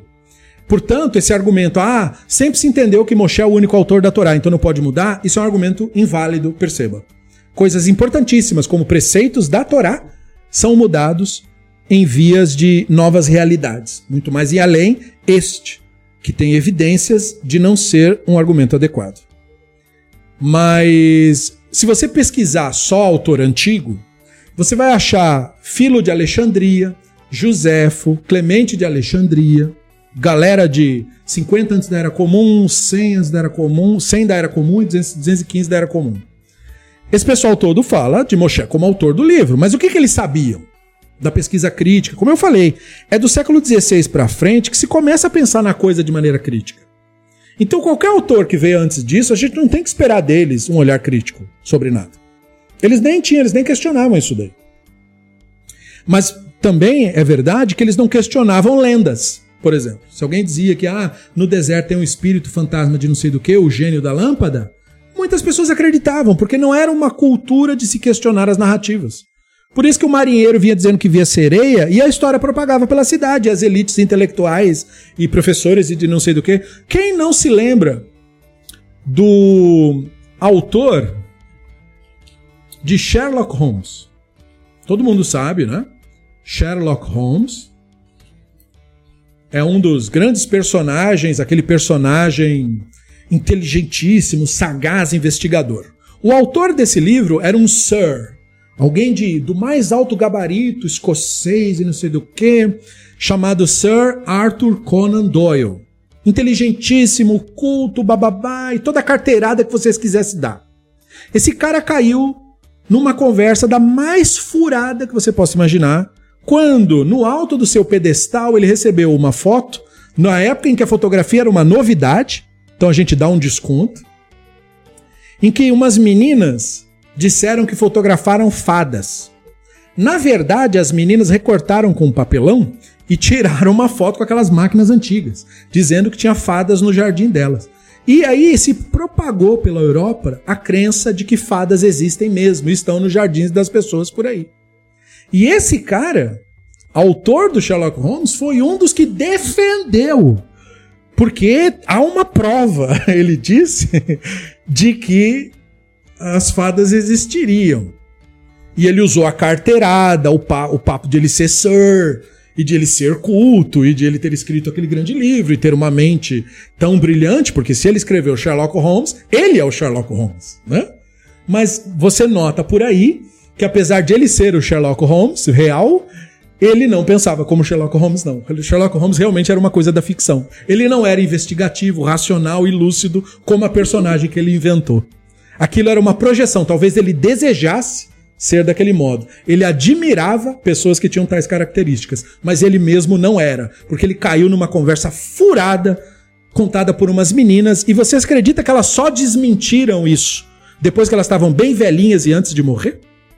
Durante toda a vida delas, elas mantiveram a mentira de que fadas existiam mesmo. E teve é, artistas, até aqui no Brasil, que propagavam e dizia que via também.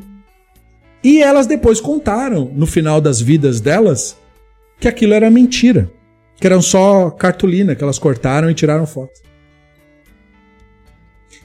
E é muito triste isso, por um lado, porque primeiro se propaga toda a mentira para depois explicar. Mas é dever de todo ser humano pensar com racionalidade também. Então as meninas pregaram uma peça, possivelmente a coisa ficou tão famosa e elas ficaram com medo de dizer que mentiram, podiam levar uma coça, vai saber. Ah, deixaram como estava, talvez imaginando, ah, isso não vai fazer mal para ninguém. Elas não levaram em conta o fato de que você propagar crenças falsas sempre faz mal, de uma maneira ou de outra. Que mal faz acreditar em fantasma, espírito? Faz mal. Porque você tem uma visão torpe da realidade, você oferece consolo falso para as pessoas. E isso é uma porta aberta para que elas sejam enganadas por charlatães. Mas é muito difícil a pessoa não fazer isso se ela mesma é o charlatão que está tentando lucrar.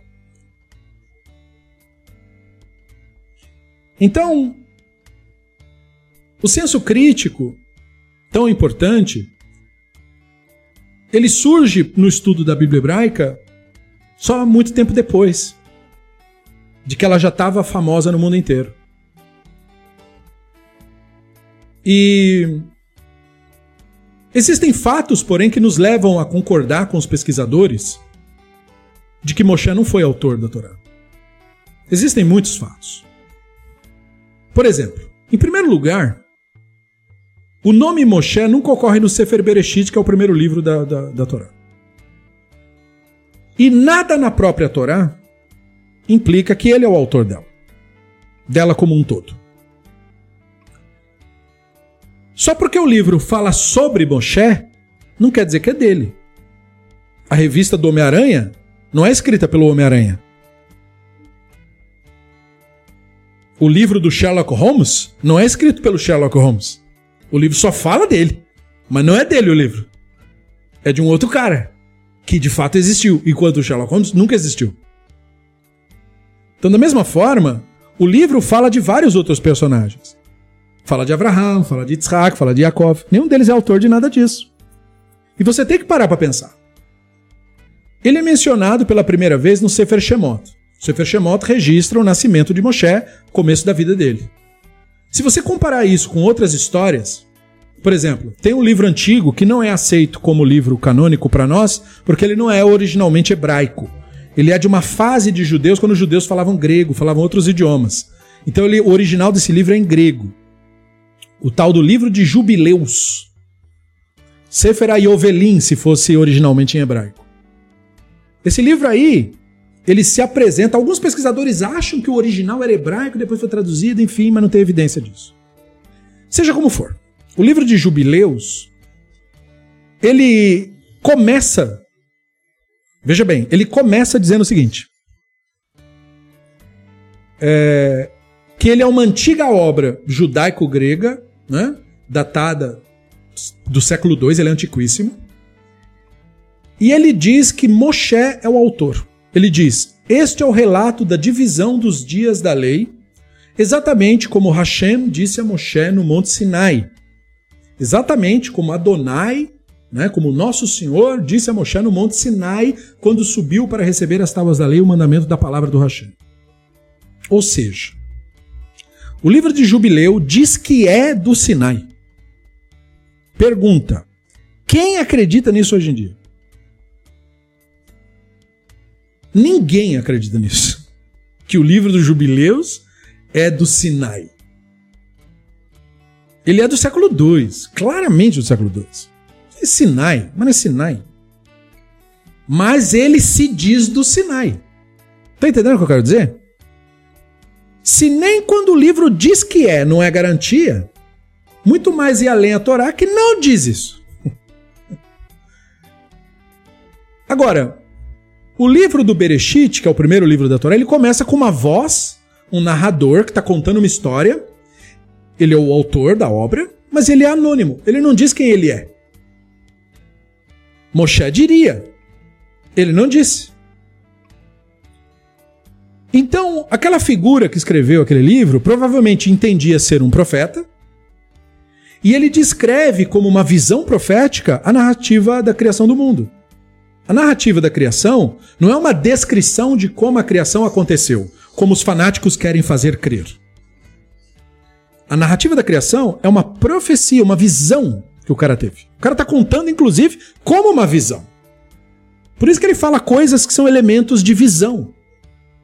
Do tipo, havia escuridão sobre a face de um abismo, e o vento do Elohim pairava sobre superfícies de águas.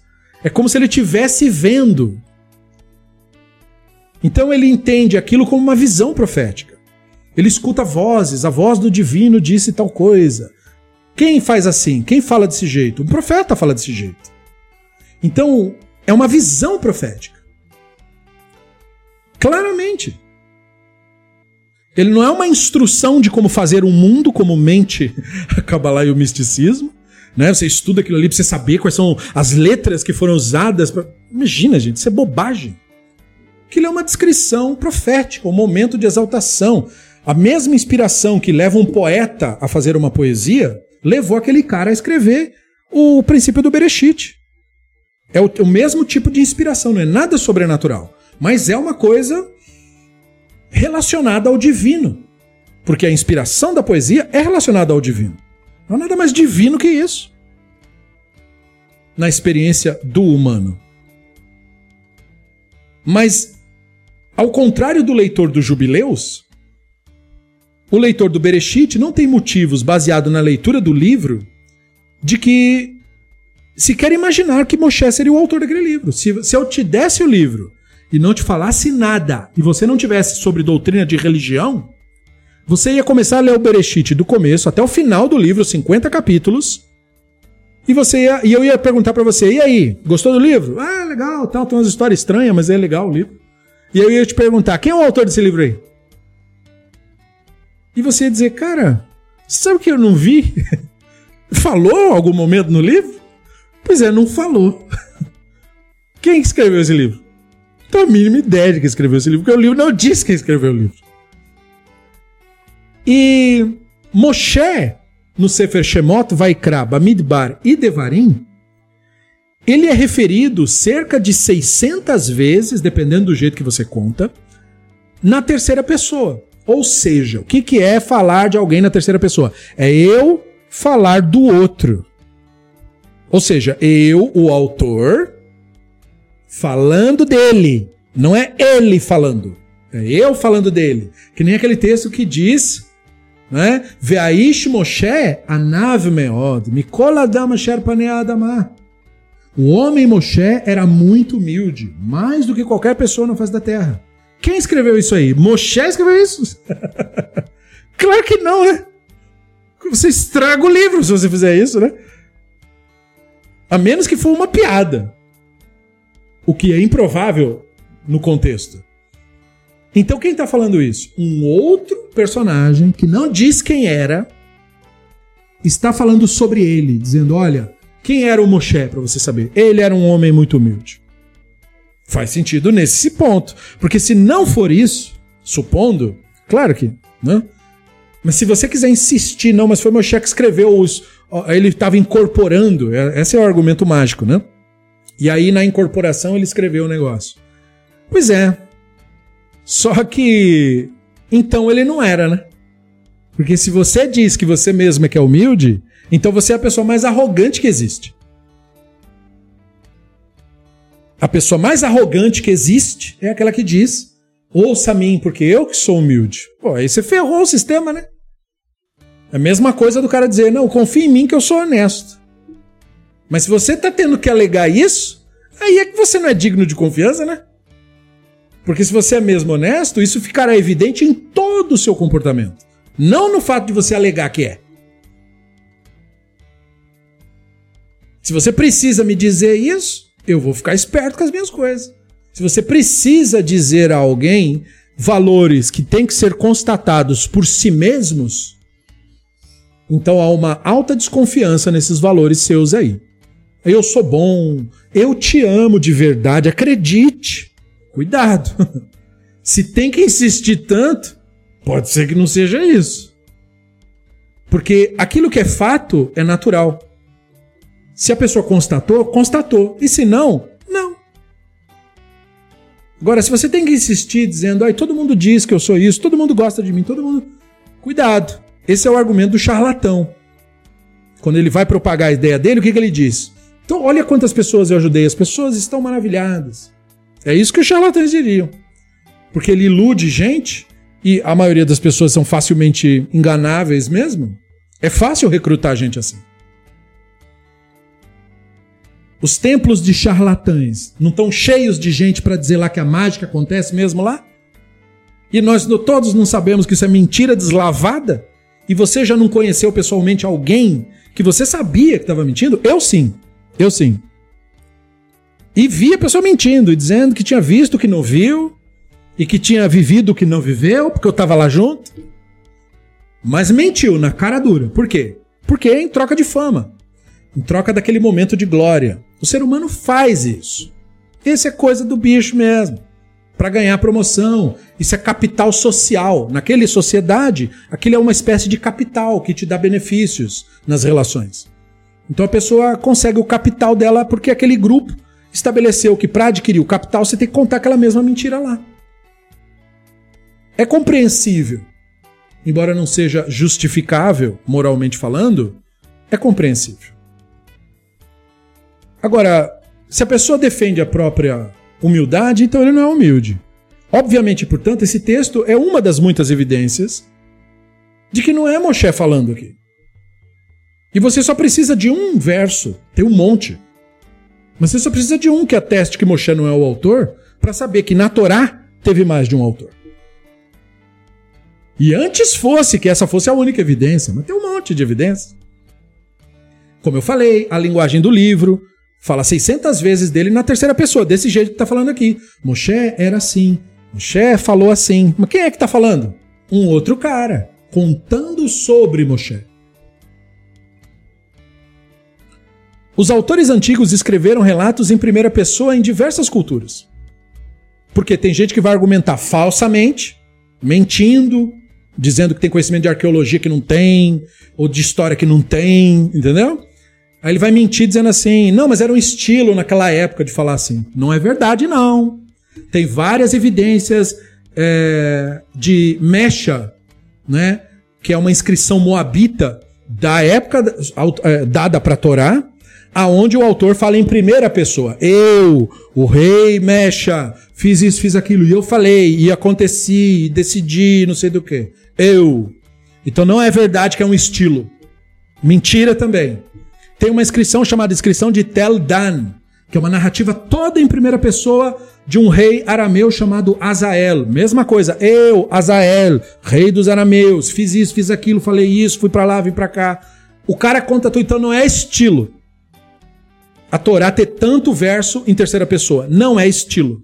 É de fato evidência de que quem estava falando não era Moshe.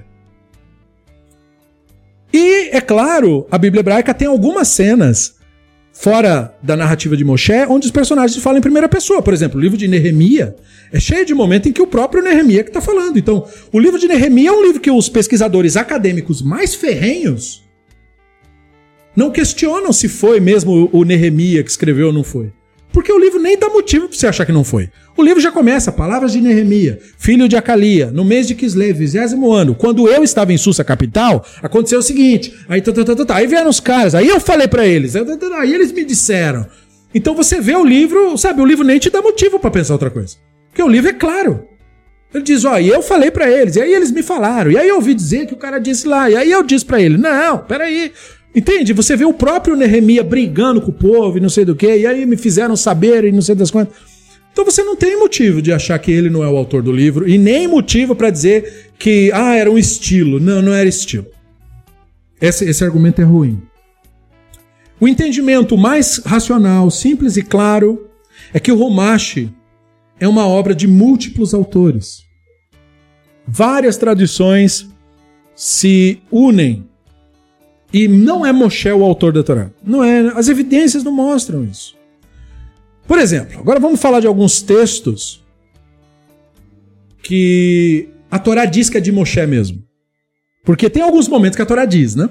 Vamos olhar para eles. Um dos é, é, textos que a Torá diz que é de Moshe, para a gente poder acreditar nisso de alguma maneira.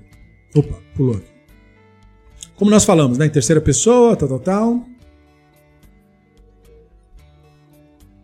Nós temos alguns trechos, como esses, ó. A promessa divina contra Amaleque. Você sabe, eu suponho, que tem esse livro na Torá, esse texto, né? O texto é Shemote 17, 14.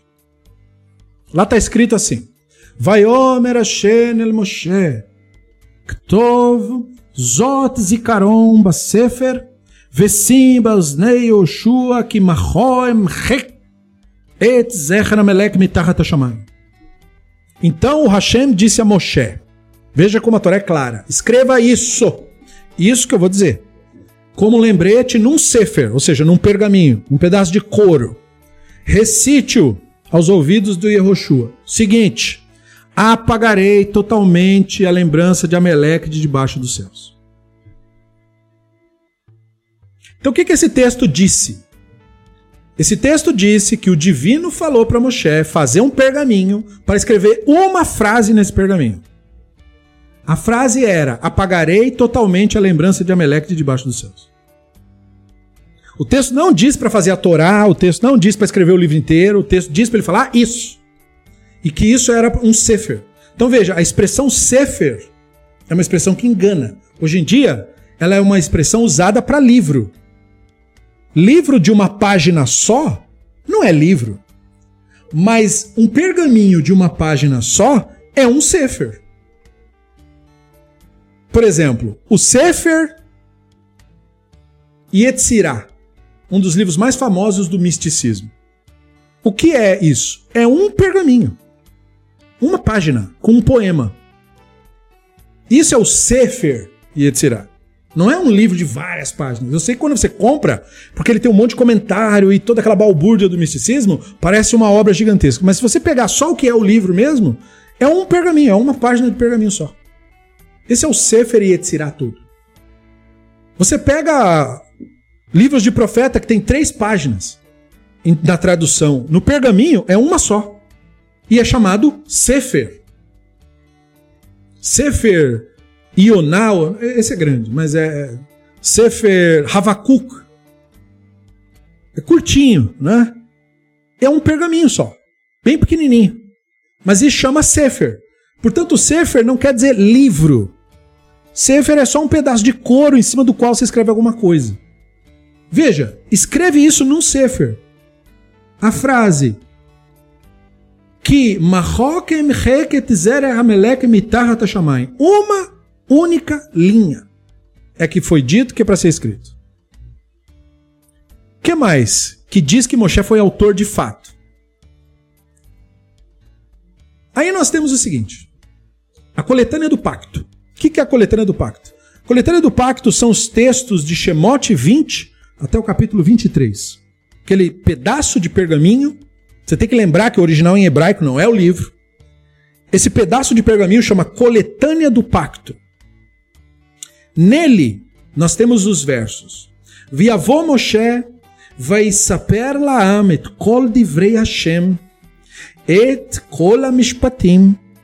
Isso no 24.3. Aí o 24.4 diz, Vairtov Moshe et kol divrei Hashem. Moshe veio e contou ao povo as palavras do Hashem e todas as suas ordenanças e Moshe anotou todas as palavras do Hashem. Então, de acordo com isso, o capítulo de Shemot 20 e 23, de 20 a 23, 20, 21, 22, 23, que dá isso num, num livro de impresso hoje em dia, mas num pergaminho dá um pedaço e outro, foi escrito, é atribuído a Moshe. Isso aqui veio dele. Mas quem falou isso para nós? Um redator. Que quando ele estava montando, ele disse: essa parte aqui ele escreveu. O que mais que nós temos? O Decálogo. Todo mundo conhece, né? O Decálogo. E o chamado Decálogo Ritual. Ou seja, o Decálogo é Shemote 32. O Decálogo Ritual, Shemote 34. Do primeiro verso até o quarto verso. Então, depois da cena da destruição das tábuas, ou colunas, porque a, a palavra usada que foi popularizada como tábua, na nossa língua dá outro sentido, né? Uma tábua é aquilo que um cara usa para fazer um andaime, né? Uma tábua, ela é larga, ela é fina, você bota lá na madeira num cavalete em outro para fazer um andaime, uma tábua de madeira. Não é isso que a palavra hebraica quer dizer. A palavra hebraica usada ali é mais parecido com uma coluna do que com uma tábua. Mas o cristianismo, nas suas traduções, e como não está nem aí para nossa tradição, popularizou tábua. E aí virou esse negócio de fazer a tabuinha, ele com duas tabuinhas. Mas a ideia original era uma coluna, não a tábua. Só para você saber, se você não sabia. Então, é, depois de uma reza de Moshe, que é Shemot 34, versos 6 a 9, a divindade na cena faz um pacto novamente com Israel. Lembrando que Israel quer dizer as tribos do norte, exclui Erudá e Levi. Mas isso é um outro assunto incluindo uma lista de leis que é Shemote 34, 10 a 26, que os estudiosos chamam de decálogo ritual. O texto discorre sobre essas leis com um aviso. Então, no 34, 27, Vaiomer Hashem el Moshe, Ktav lecha et devarim ele, ki al pi ele, karati itcha brit, veet Israel. Aí o 3428 vai risham in Hashem arbaim yon ve'arbaim laila lechen lo achal umain lo shata vaichtov et aluchot et divrei abrit aseret devarim O Hashem disse a Moshe: escreva essas palavras. De acordo com estas palavras, fiz uma aliança contigo e com Israel. Ele escreve lá com Hashem, 40, ele esteve lá com Hashem 40 dias e 40 noites, não comeu e nem bebeu água. Então, isso tem que te dar um alerta, né? E ele escreveu nas tábuas as palavras do pacto, os dez pronunciamentos. Embora o texto em hebraico mesmo seja um pouco difícil de seguir, para quem conhece o idioma, ele sugere que a divindade escreve o mesmo decálogo novamente em tábuas ou colunas, que é aquela expressão luchot, na verdade quer dizer colunas, é, e que a divindade escreve o mesmo decálogo novamente quando Moshe escreve de novo ali, talvez num pergaminho. Mas veja, o decálogo é os termos do pacto que ele falou de acordo com estas palavras essas palavras quer dizer o decálogo. O texto é claro sobre isso. E aí nós temos a lista de paradas no deserto. A lista de paradas no deserto você também deve conhecer. É a Bamidbar 33. Bamidbar 33 lista os lugares onde os israelitas pararam.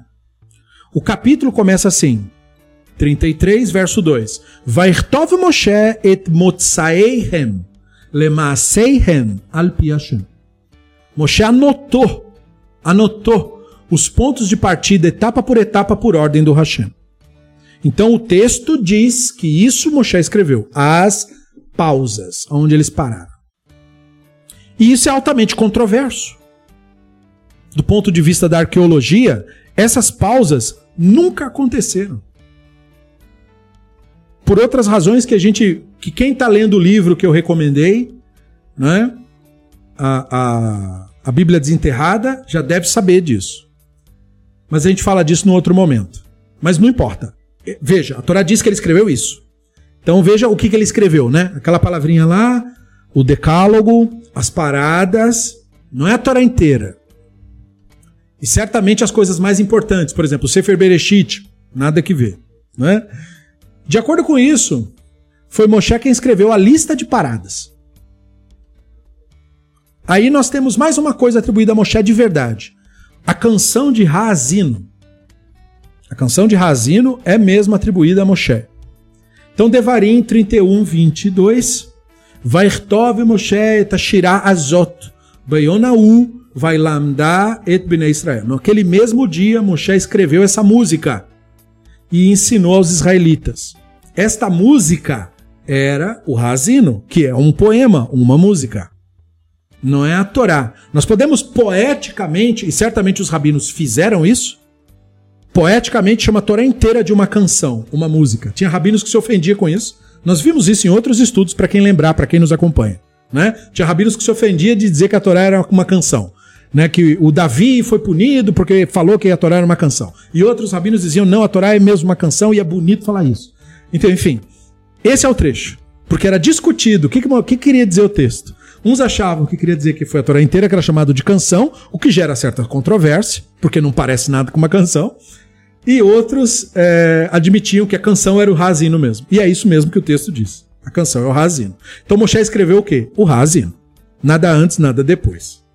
Né? Exceto os pedaços anteriormente citados. E o núcleo do Sefer Devarim. O que, que a gente quer dizer com isso? Que o mais próximo para uma pessoa honesta intelectualmente, o mais próximo que a Torá chega de dizer que Moshe deu uma grande contribuição, Moshe mesmo, o personagem, não interessa quem é o redator que está contando a história, o próprio redator dizendo assim: bom, agora eu tiro a minha pena e essa parte aqui foi Moshe mesmo que escreveu. O mais próximo que o livro chega disso é o final de Devarim. Devarim 31, no verso 9, diz assim: Vairtov Moshe Torah tazot. Vaitna el Kohanim bnei Levi Anosim et Aaron Brit Hashem ve'el ziknei Israel. Então Moshe escreveu essa Torá e deu aos Kohanim, filhos de Levi, que carregavam a arca da aliança do Hashem e a todos os anciãos de Israel. Então, nessa hora, o fanático pula e vai dizer: Ah, pronto, tá aqui a prova. Pois é, mas tem um problema aí, né? Qual o problema? Problema é que nós usamos a expressão Torá para querer dizer a Torá muito recentemente. Quando a Torá fala Torá, a Torá não quer dizer o que a gente quer dizer. A palavra Torá não é o nome de um livro. Nós é que usamos esse tipo de linguagem. A palavra Torá quer dizer instrução. Portanto, o texto disse: Vartov Moshe et Torah tazot. Moshe escreveu estas instruções, esta instrução aqui. Então a pergunta permanece sim, senhor. O que quer dizer essa instrução? Segundo o contexto do próprio livro, é o, o, o, o, núcleo do Sefer Devarim.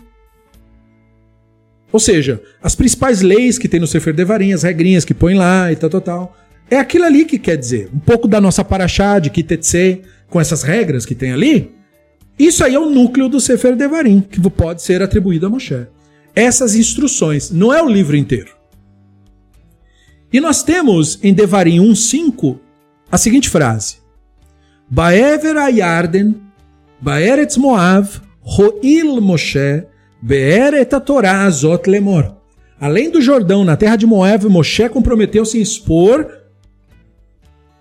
esta Torá da seguinte maneira. Então ele estava expondo o que? O livro inteiro? Estas instruções. Tanto que o livro não para ali, ele diz quais foram as instruções. Então o que, que ele quer dizer com a expressão Torá? Ele não quer dizer o Rumash. Ele quer dizer as instruções que vêm em seguida. Tanto que ele diz da seguinte maneira: Lemor. De novo, Devarim 4:44. Zota Torá Asher Moshe Lifnei Bnei Israel. Esta é a Torá que Moshe colocou diante dos israelitas, que nós criamos uma liturgia, nós eu digo os rabinos, né? De você pegar o texto, o, o Sefer Torá na sinagoga, levantar, todo mundo aponta o dedo mindinho ou o dedo indicador, dependendo se veio da Europa ou da. Quer dizer, todo mundo da Europa, mas ou veio da parte da Alemanha ou veio da parte da Espanha, aponta o dedo do bolo ou o mindinho e fala Vezot a Torah asher Moshe lifne al bnei Israel al pi Adonai beyad Moshe. Pois é. Só que a frase não estava falando da Torá como nós falamos. Uma coisa é a liturgia. É bonitinho fazer a musiquinha, é legalzinho e tal. Mas o texto não está falando de Torá do Rumash. O texto está dizendo: esta é a instrução. que Moshe colocou diante dos israelitas. E em seguida prossegue dizendo qual foi a instrução. E não é o livro inteiro. É só aquilo ali que está falado. Muito bem. então, assim, ó. O que, que nós constatamos com essas e muitas outras evidências dadas por historia, historiadores e tudo mais? Eu não preciso entrar em tudo, entende? Porque é muito claro isso. Mas eu também não fiquei em palavras vazias. Tudo isso é evidência acadêmica mesmo. E tem muito mais que a gente publica toda semana, quando faz estudos sobre o Romash. Tal como no capítulo 31 do Devarim, é uma narrativa em terceira pessoa, na qual se diz que Moshe teria feito alguma coisa depois de entregar a instrução, que é a Torá, a Israel, incluindo a referência também em terceira pessoa, de Moshe escrevendo uma instrução, claramente indicando que o autor desse capítulo, né, do capítulo 31, não achava que o que ele estava escrevendo era parte da Torá ou da instrução de Moshe.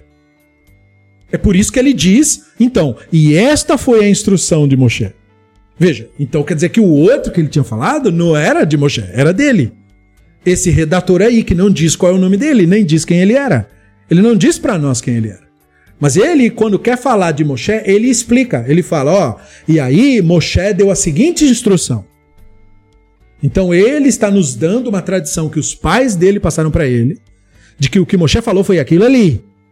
Aquelas foram as instruções. E o resto que ele estava falando antes, não, é ele contando sobre.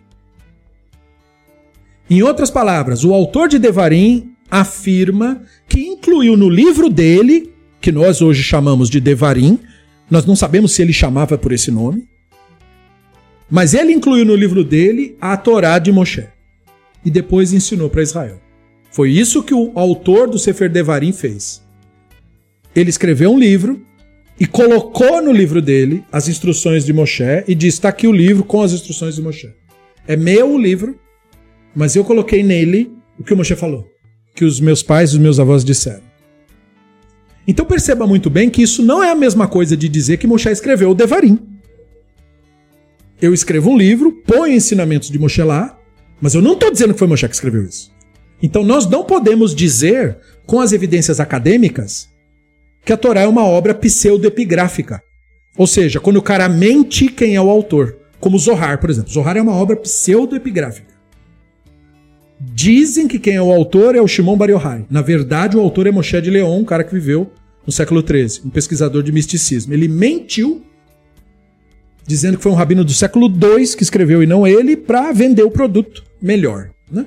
Isso era uma prática, é até hoje uma prática, isso daí é, não necessariamente hoje em dia tão mal vista, nem naquela época necessariamente, mas depois que se estuda com senso crítico, você percebe que o cara mentiu, não pega muito bem pro cara.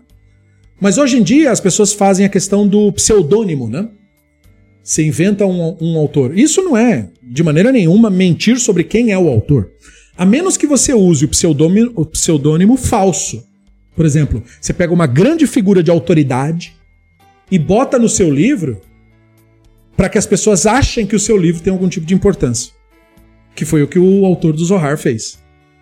Como ele era um cara desconhecido à época, e não era rabino, não era ninguém considerado nada, porque ele estudava misticismo. Só quem valoriza isso é que vai dar valor para o que ele falava.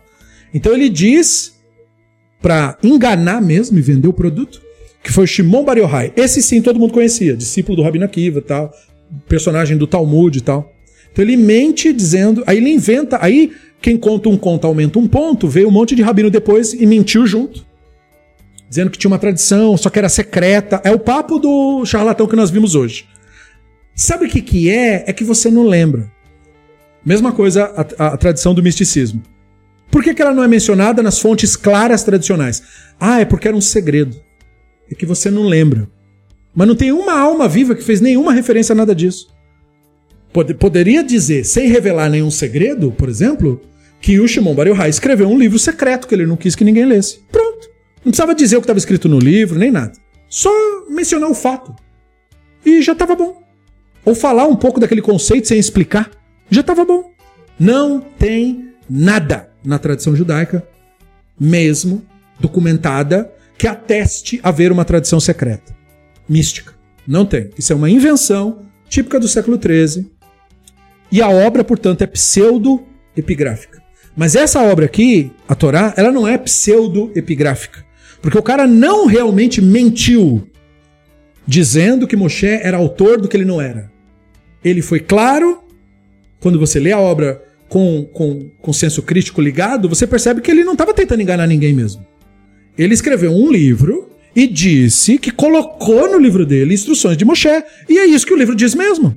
Então quem está mentindo? As atuais lideranças religiosas que atribuem a Moshe, tendo evidências em contrário, por isso que eu disse que as atuais, porque as antigas não tinham análise crítica, então eles não sabiam. Mas as atuais têm acesso à informação, então mentem deliberadamente, dizendo que Moshe é autor de livro que ele não foi autor. Então veja, a implicação clara que nós estamos aqui estudando é que o autor do Rumash, na verdade, são autores. E são pessoas que não disseram quem são. Pelo jeito que escreveram, sobre o modo que falaram e a maneira que se expressaram, os pesquisadores acadêmicos conseguiram mais ou menos perceber de que época o cara era, de que região em Israel o cara era. Tinha gente que era da Cisjordânia, tinha gente que era da Jordânia, tinha gente que estava ali mais perto do Líbano, tinha gente que estava no miolo ali de Tel Aviv, lá pro lado de Haifa.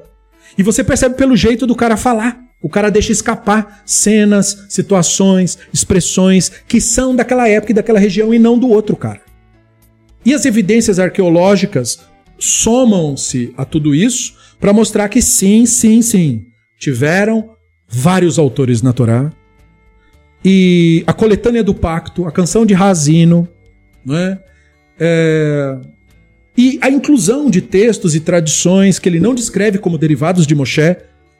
Né? Por exemplo, a citação do pergaminho do Sefer Milhamot Hashem, ele não disse que é Moshe que é o autor, nada disso. Poema dos cantores de Heshbon, ninguém diz que Moshe é o autor daquilo ali.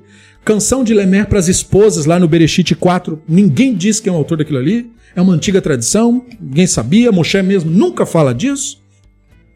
E muitas outras fontes que o autor utilizava e citava, ou não, ou não dizia de onde era. Entende?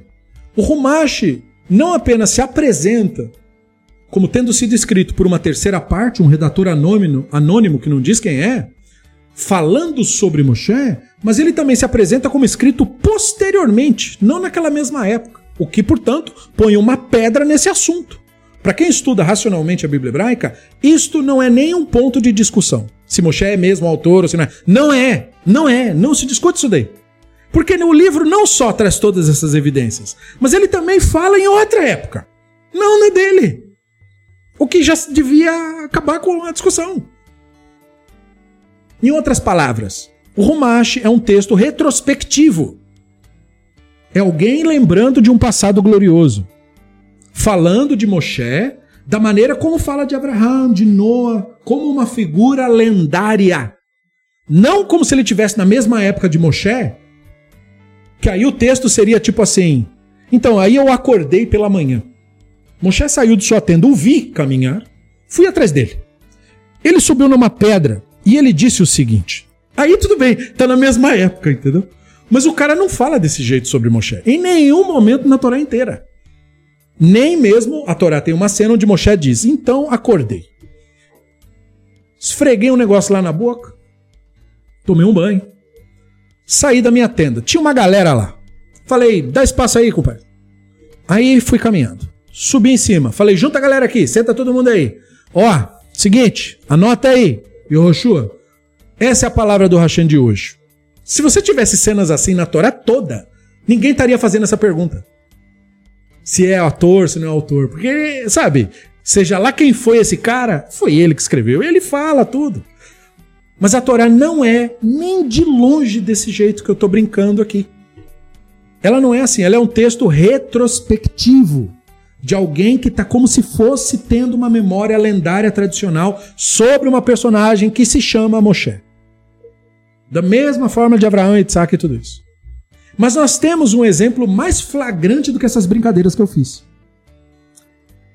Nós temos um texto de Devarim 34:5 que diz assim: Todo mundo já leu isso, não é novidade nenhuma, mas vamos prestar atenção. Vai amat Shan Moshe. Eved Hashem Beretz Moav. 34, 7 diz: O Moshe ben meia vezrin shana bemuto lo chata eino velo nes lecho. Então Moshe, o servo do Hashem, morreu ali na terra de Moab. Quem está falando isso? É só ligar o tique e o teco. Quem está falando isso? Não é Moshe, nem é Yehoshua, nem é ninguém daquela época. Moshe tinha 120 anos quando morreu, o cara disse. Sua visão não estava prejudicada e seu vigor não havia diminuído. Veja, não é Moshe dizendo, minha visão não estava prejudicada quando eu morri. Meu vigor não diminuiu. Não. O vigor dele não diminuiu. O cara alegou isso sobre Moshe. Moshe morreu na terra de Moab, o cara disse. Então pronto. Vários sábios discutiram isso e, como eu falei, os rabinos não analisavam isso de maneira crítica. Então isso teve discussão. Ué, se Moshe escreveu tudo isso, então quem foi que escreveu isso aqui? Aí os rabinos, quando você não tem explicação nenhuma, aí vinha um rabino mistificador e dizia assim: foi a inspiração divina que revelou para ele que ele ia morrer. Ou seja, uma explicação mágica. Que não é boa. Mas, enfim, foi uma das que deram lá. Então, os rabinos notaram esse problema.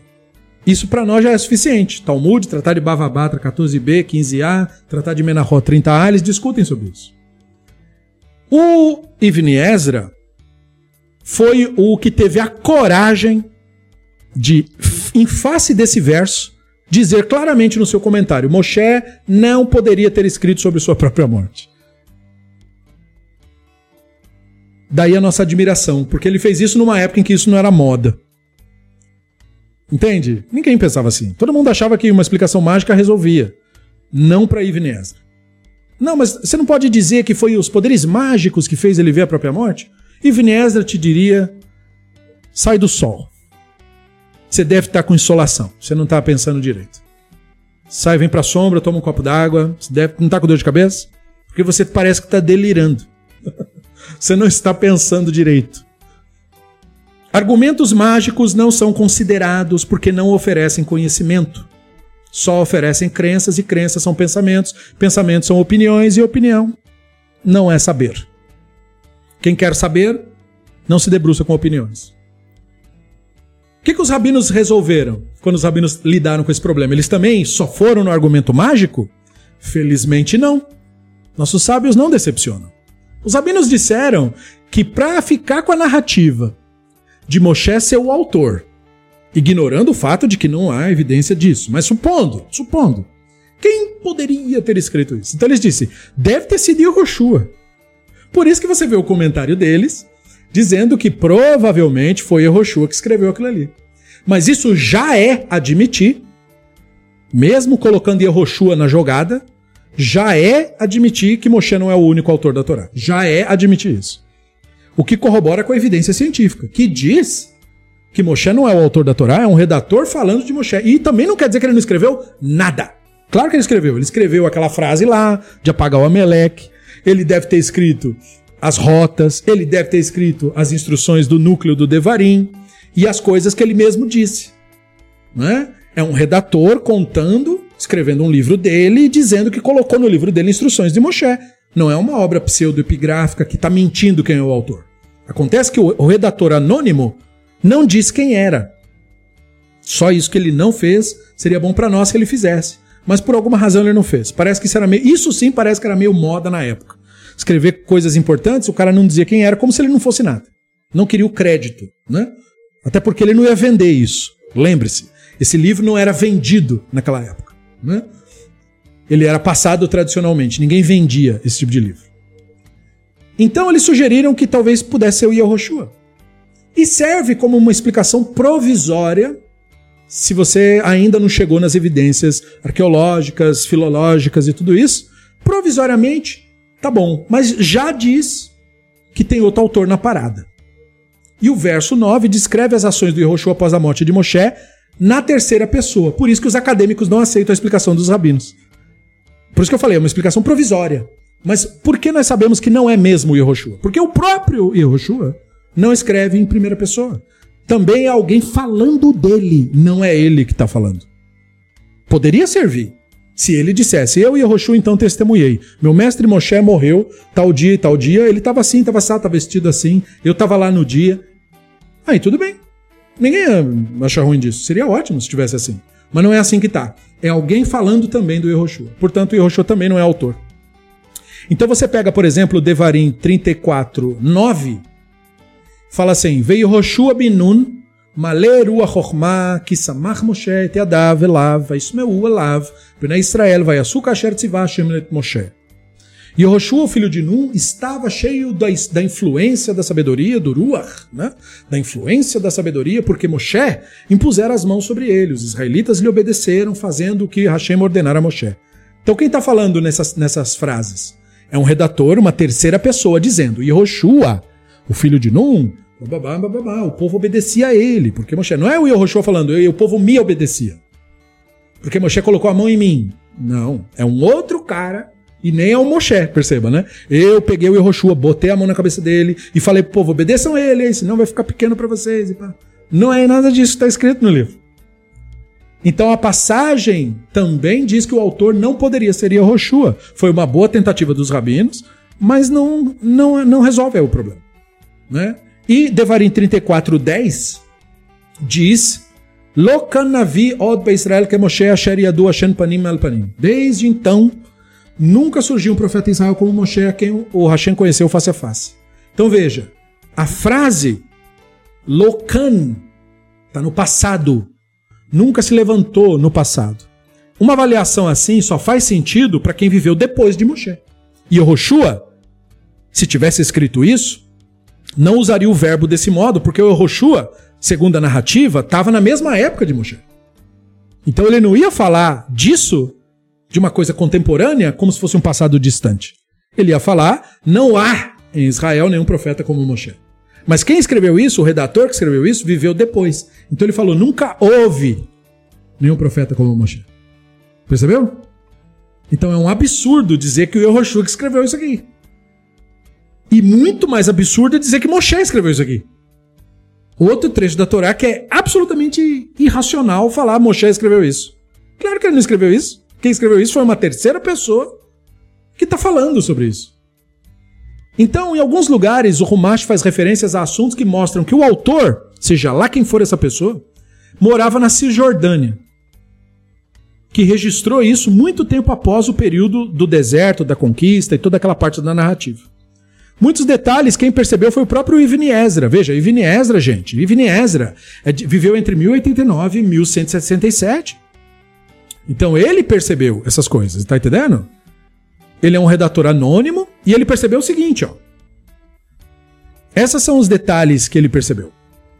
Ele percebeu, é, e não só ele, vamos fazer justiça. Um outro rabino, chamado Rabino Yehudae Hassid, não tem nada a ver com o Hassidismo esse cara, ele é só o nome dele, Yehudae Hassid, viveu entre 1150 e 1270, ele não é da seita do Hassidismo, eu estou dizendo isso, porque, né, ou falar Hassid, aí pensa que tal. Não tem nada a ver com isso. Mas esse, eles dois perceberam a mesma coisa. Primeiro, Knani na terra. Que se diz sobre a chegada de Abraão na terra, lá em Bereshit 12 e 13, é que os Kenani estavam na terra. Se você tiver o mínimo, o mínimo de conhecimento de história dos povos dali da região, você já se incomoda. Porque claramente Dizer que tinha Cananim na terra na época do Abraão diz que o autor vivia num período em que os Cananim não estavam mais, porque ele falou, ele havia naquela época Cananim. Porque senão ele não precisava explicar. Se tivesse na época de Moshe, precisava dizer que tinha Cananim na terra? Já tinha Cananim na terra. na época do Moshe. Então quem escreveu isso aqui estava explicando para o público leitor que estava falando de uma época muito diferente da que ele estava. Numa época que tinha Cananim na terra. De acordo com a Bíblia hebraica, a conquista de Canaã ocorre após a morte de Moshe. Portanto, quem escreveu isso só poderia ter escrito isso muito tempo depois da morte de Moshe. Tem nada a ver com Moshe, nem o Roshua, nem nada disso. Nem o Roshua poderia ter escrito isso. Na montanha de Elohim, após a, a cena da amarração do Isaac, Lembrando que não é o sacrifício, é a amarração, que essa é a versão é, modificada da história, a versão de Rudá da história. Alguns pesquisadores dizem que na versão original da história, que era a versão das tribos do norte, a história era completamente diferente. Quando o norte e, e o sul tinham histórias diferentes, essa narrativa pertencia às tribos do sul. Não tinha acesso às do norte. Os patriarcas não eram parentes na versão original da história. Não sei se você sabe disso, mas estudando o livro que eu recomendei, você aprende essas coisas. Na versão original da tribo de Judá, segundo pesquisadores e acadêmicos, o Abraham mata mesmo Isaac. e a história termina ali. Não tem isso de que, ah, no último momento falou não. Não, ele foi lá e pau e acabou. E as tribos do norte não tinham essa versão da história, porque na versão deles isso era uma coisa horrorosa de se fazer. O patriarca das tribos do norte era o Yaakov, que é o patriarca chamado Israel. Por isso que as tribos do norte chama Israel.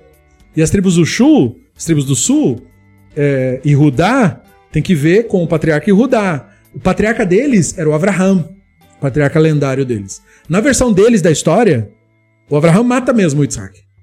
Na versão do norte, isso aí não cabia. Quando juntou as narrativas depois do exílio, fizeram amálgama e algum redator posterior olhou bem para a história e falou: não pega bem falar isso aqui. Que história é essa de que ele matou? Não, mas os caras de Rudá falavam que matou. Não, senhor. No último momento, Hashem falou: Ha! Pegadinha do malandro. Não é para matar ele, não. E é por isso que você tem essa história tão estranha. Né? A versão que nós temos é uma versão modificada de uma tradição muito mais antiga. Que, segundo pesquisadores, terminava bem feia a história. Mas aí mudou. Por quê? Porque a, a tradição muda. É isso que é tradição. Né? Então, na cena da amarração do Yitzhak, que é como a história modificada, o Avraham nomeou o local de Hashem Ireh, Bereshit 22, 14. Hashem Ire quer dizer o Hashem provê, o Hashem proporciona. E é por isso, o autor do texto diz, é por isso que até o dia de hoje se fala no monte do Hashem será provido. Ele diz que tinha um ditado. Isso se refere a um ditado popular israelita sobre o Monte Moriá, que só faria sentido após a construção do Templo de Salomão. Isso implica que o autor do Rumashi, nesta cena, entregou que ele não viveu senão no tempo de Salomão, séculos depois da narrativa atribuída. Porque só depois da época de Salomão é que faz sentido chamar o Monte Moriá de um lugar especial de o Hashem Ire, o Hashem Provê. Outra evidência, primeiro rei de Israel. No final da descrição dos descendentes de Esav, vem a lista dos reis edomitas. Lá em Bereshit 36, 31, lemos Ve'ele amelachim asher malchu ba'eretz edom lifnei malach melech livnei Israel. E esses são os reis que reinaram na terra de Edom antes que qualquer rei reinasse sobre os israelitas. Acontece que o primeiro rei da história israelita, de acordo com a Bíblia hebraica, foi Shaul, Lá no Shmuel Aleph 9, lemos sobre isso. Pois bem, Shaul reinou séculos depois do período do deserto. Ninguém no deserto, nem na época de Moshe, nem depois, e nem depois, e nem depois, nunca nem ouviu falar desse cara. Então, isso implica, novamente, que o autor do texto do Bereshit era alguém que viveu, se não depois da época do Shaul. Por isso que ele disse, antes de haver rei entre os israelitas. Porque não teve rei antes do Shaul. Então, se a pessoa não tem, não tem nem perspectiva de reinado, ele vai falar uma coisa dessa? Por que, que ele precisa explicar para o leitor que é antes que não tem rei, se o eleitor não saberia nem o que era rei porque não tinha rei antes? Percebeu? O próprio livro diz isso. Mais outra coisa, o man. Man é o nome daquela comida, né? o pão celestial, tal, tal, tal. Chama man. As pessoas gostam de falar maná mas quando fala maná, eu me lembro sempre de jogos de MMO que tem o man, o maná para você energizar o seu personagem. Não tem nada a ver com isso. É o man, man. O nome é man. E em Shemot, o relato do, da queda do man termina com a seguinte declaração. Shemot diz assim: Uvinei Israel alchu etaman arbaim shana ad boam el eretz noshavet etaman achlu ad boam al kitzat eretz knaam. Os israelitas comeram o man por 40 anos, até chegarem a uma terra habitável. Comeram o man, até chegarem ao termo da terra de Israel. O verso é escrito do ponto de vista de um redator que viveu após, se não antes, do cessar e não antes do cessar do man. Porque ele não viu o man. Quem estava na época do Moshe viu o man.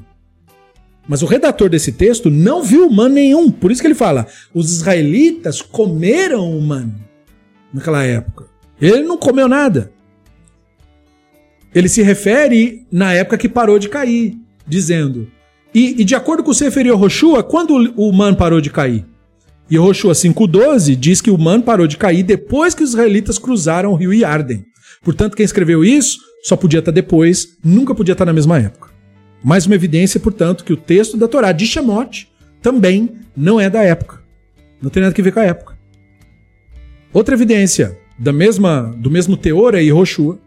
Vaishbot man mimacharat ve'achla ba'avur ha'eretz ve'lo haya od lifnei Israel mi man v'achlu mitbuat ha'eretz knaan b'shanat O man cessou no dia em que comeram os produtos da terra. Os israelitas não tiveram mais o man. Eles comeram as colheitas da terra de Canaã naquele ano. Veja, o cara está falando de um passado de novo. Não é alguém que viveu na época de Moshe e não é Moshe. Né? Porque como Moshe não estava lá, ele não atravessou a terra. então, quem escreveu isso daí não estava lá. Não, é? não poderia ser Moshe, porque ele não estava lá. E outra. Outra evidência é a questão de se falar do outro lado do Yarden. Muito clara a evidência, quer dizer, não é uma questão de discutir. Se Moshe estava além do Yarden, porque o texto de Devarim Fala assim: Ela devarim asher diber Moshe kol Israel be'evera Yarden. Essas são as palavras que Moshe falou a todo Israel além do Yarden. O Yarden é o rio. Moshe não passou esse rio. Ele morreu antes, na terra de Moab, o cara disse, não foi? Pois é. Se Moshe está além do Yarden, o autor não está do mesmo lado. Caso contrário, não estaria além, né? Isso implica que o autor desse texto estava na Cisjordânia, após os israelitas já estarem assentados. Por isso que ele falou como ele falou. E ele fala da conquista que ocorreu. Ao descrever a história do Monte Seir, o Sefer Devarim registra no segundo capítulo, verso 12. O Veseir yashvu achorim lefanav uvnei esav vaershum vaishmidum mipneihen vaishvu tartum asher asa Israel eretz yerushato asher natan Hashem lachem. Além disso, os Horim habitavam Seir anteriormente, Olha como o autor está falando. Mas os descendentes de Esav os exterminaram, destruindo-os, estabelecendo-se em seu lugar, como Israel fez na terra que o Hashem lhes deu como posse. Então o autor desse texto está falando da conquista, está descrevendo a conquista da Cisjordânia como algo que aconteceu no passado. Não como o Moshe falando do futuro e nem como o Yehoshua falando do presente. E por definição, isso tem que ter sido após a destruição daqueles povos, nunca antes. Porque senão, como é que ele vai falar de uma destruição que não aconteceu, de uma conquista que não houve? A cama do Og, outra evidência do Sefer Devarim de que ele não é da época do Moshe. Devarim 3:11. Rak Og melech habasham nishar meyatav arifaim ine arsu ares barzel halo i brabat bnei. Agora, apenas o rei Og de Bashan sobrou do restante dos Refaim. De fato, sua cama era uma cama de ferro, o texto diz. Ainda pode ser vista em Rabá dos Amonitas. O texto está falando daquela figura mítica, o Og, que teria uma cama gigante. E, e essa cama, segundo esse autor, estaria na capital de Amon, que chamava Rabá. Mas como essa cama foi parar lá? nós leitores deveríamos nos perguntar. Não está, não era a cama do, do Og, o rei de Bashan, não tinha que estar em Bashan? O que, que a cama estava fazendo em Rabá dos Amonitas? Entendeu? Rabá dos Amonitas que virava território israelita. Então isso implica que o autor desse texto vivia no período muito posterior em que a cama, de alguma maneira que não explica, foi parar em ba de Bashan até Rabá. Não é o mesmo lugar. Esse é um problema de leitores de Bíblia hebraica, como eles não sabem da geografia, Ele lê Og de Bashan, Irabá e pensa que é na porta do lado. Não, é outro território. Não tem nada que ver com nada. Como é que a cama foi parar lá? Então é porque o autor vivia numa época em que levaram essa cama para lá por qualquer motivo. Por isso que ele está explicando. Ele está explicando pro leitor da época saber, ah, tá lá em Irabá, não tá mais em Baixã? Não, não tá mais lá. Entendeu? E acharam evidências dessa cama? Não. Até hoje ninguém achou essa cama. Uma pena. Seria legal encontrar a tal da cama. Bom, o que, que as nossas evidências mostram para nós, meus amigos? Essas evidências mostram para nós que o autor da Torá não foi Moshe. Moshe é um personagem da Torá. O autor ou autores da Torá deve ter sido alguém que viveu na Cisjordânia. Nós não sabemos a época exata, mas não pode ser senão num período posterior à época do rei Shaul, por causa da lista dos reis edomitas que nós falamos. Ou talvez, segundo outros pesquisadores, na época do Shalomó, por causa do ditado sobre o Monte Moriá entre esses dois períodos aí. Não na época de Roshua, nem de Moshe, nem de nada daquilo ali. Tudo foi escrito nesse período posterior aí. É verdade que alguns comentaristas tradicionais tentaram reinterpretar todos esses textos que eu coloquei. Como os rabinos tentaram interpretar aquele texto lá que fala da morte de Moshe. Mas eles conseguiram? Eles foram bem-sucedidos? Não. É culpa deles? Não, claro que não. Eles não tinham o saber. Eles tentaram trabalhar a coisa com a ferramenta que eles tinham. Deu resultado? Não deu. Porque as evidências são muito grandes de que Moshe não é autor da Torá. Moshe é uma personagem da Torá. Assim como todo mundo na Torá é uma personagem da Torá. O autor, de fato, nós nem sabemos quem é, é um israelita que viveu no período da Cisjordânia entre a época do rei Shaul e do rei Shlomo. Uma época conturbada, diga-se de passagem. Ajuda muito a entender muito o texto. Então, mentir não ajuda a entender. Né? Alegações extraordinárias exigem evidências extraordinárias, como dizia Carl Sagan. Né? Com essas observações, o que, que nós aprendemos hoje? Que não se pode impor o código Noahide aos Noahides com o argumento de que foi Moshe que escreveu. Então, quem estiver falando isso para você está mentindo para você deliberadamente ou está profundamente enganado porque ele foi doutrinado. Mas em qualquer das circunstâncias, o argumento é inválido. O Noahide tem a obrigação de seguir o código porque ele, ele não. O Noahide tem relação com o código Noahide se ele se vê identificado e associado com a nossa tradição, como nós nos vemos identificados e associados com a nossa tradição. Porque esse argumento todo também serve para nós. Os rabinos não querem dizer que só tem um jeito de ser judeu, que é sendo fanático religioso igual eles. Porque Moshe escreveu a Torá? As evidências mostram que Moshe não escreveu a Torá. Portanto, todo o castelo de cartas da religião cai por terra. Todo o argumento que os rabinos usam para suas extorsões de cachirute, para suas mentiras e para sua manipulação, propagação de homofobia e de tudo isso, tudo isso cai por terra. Não é verdade o que eles alegam. Os rabinos do passado não sabiam, estão 100% desculpados. Mas os rabinos do presente não têm desculpa. A Torá não é um livro mágico e nós não seguimos a Torá porque é uma obrigação de uma arma na nossa cabeça ou de uma ameaça divina de inferno.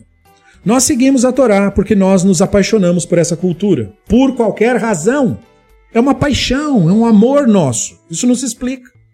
Se você não é judeu, mas você se apaixonou por essa cultura, é isso aí que te obriga. Então talvez a palavra obrigar nem seja a palavra certa. Ela te envolve nisso.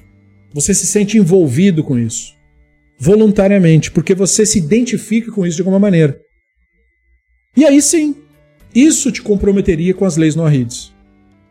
Porque você não tem obrigação nenhuma de ser judeu, de seguir leis de judeu, de ficar fazendo as coisas. Se você não quiser, você não faz, não tem problema. Mas você tem que ver com o pacto se você se sente identificado com ele. Se ele faz parte de, da sua visão de mundo e de cultura. Por qualquer razão que você queira dar. Tanto faz. Agora, a ideia de que o Noahide deve se submeter ao pacto de Noah por Moshe ter escrito a Torá não deve ser levada até as últimas consequências. É claro que nós temos uma identificação com a personagem Moshe. Moshe é o nosso profeta, o maior de todos os profetas. Mas ele é uma personagem de uma obra. Nós não temos evidências sequer de que ele existiu mesmo. Isso não importa. Assim como não importa se Sócrates existiu ou se era um personagem de Platão. Porque nós não temos uma visão de Moshe sobrenaturalista. Se Moshe existiu, ele tem que ter sido um ser humano como eu e você. É assim que ele tem que ter existido. Porque se não for assim, então ele não existiu mesmo. Moshe, porém, com todas essas considerações, não foi literalmente o autor da Torá. Não foi. Moshe representa, enquanto personagem, todas as tradições imemoriais do judaísmo, que deram origem à Torá. A Torá é de Moshe, portanto, posto que Moshe deixou de ser um personagem histórico, não sabemos se essa pessoa existiu, mas ele se torna um elemento narrativo fundamental da nossa cultura. Do ser humano e da representação do ser humano em contato com o divino, que é isso que Moshe representa. Todos nós estamos buscando ser Moshe nesse sentido. Esse é o ponto da narrativa. Moshe é o maior de todos os profetas por ser essa questão da consciência em cada um de nós. Ele representa esse contato com o divino. Ele é seu Moshe, no sentido da história dele, da mente, das ideias da pessoa. Tudo o que ele representou foi submetido à sua missão profética de uma tal maneira que o eu dele desapareceu. Por isso que não tem um túmulo de Moshe para ir lá cultuar o Moshe, que o judaísmo atual, idólatra e bandido do jeito que é, certamente faria isso e ainda cobraria ingresso para entrar. Para visitar o túmulo do Moshe. Certamente isso aconteceria, mas não tem dúvida. E ainda estaria vendendo fitinha energizada no túmulo de Moshe, mas não tem a menor dúvida disso. Porque isso já acontece com outros personagens menores. Então é certamente que aconteceu com o maior de todos os profetas. Mas o Hashem é tão sábio que apagou o maior de todos os profetas da história. Nós não sabemos, e é bom que seja assim. Porque o ego não entra na frente, senão vira um Jesus cultuado, vira um ídolo pendurado em algum lugar para carregar no pescoço, para dizer, para adorar, vamos adorar, entendeu? O Hashem nos privou já sabendo como são as pessoas. O maior de todos os profetas apagou-se historicamente. Ele é uma personagem. Para qualquer que seja a discussão, ele é uma personagem. Não dá para você se apropriar de Moshe e dizer que é seu. Então o idólatra não consegue fazer nada com Moshe. Não tem imagem, não tem túmulo, não tem nada. Não tem nada, nada, nada. Só tem as histórias. Lide com isso.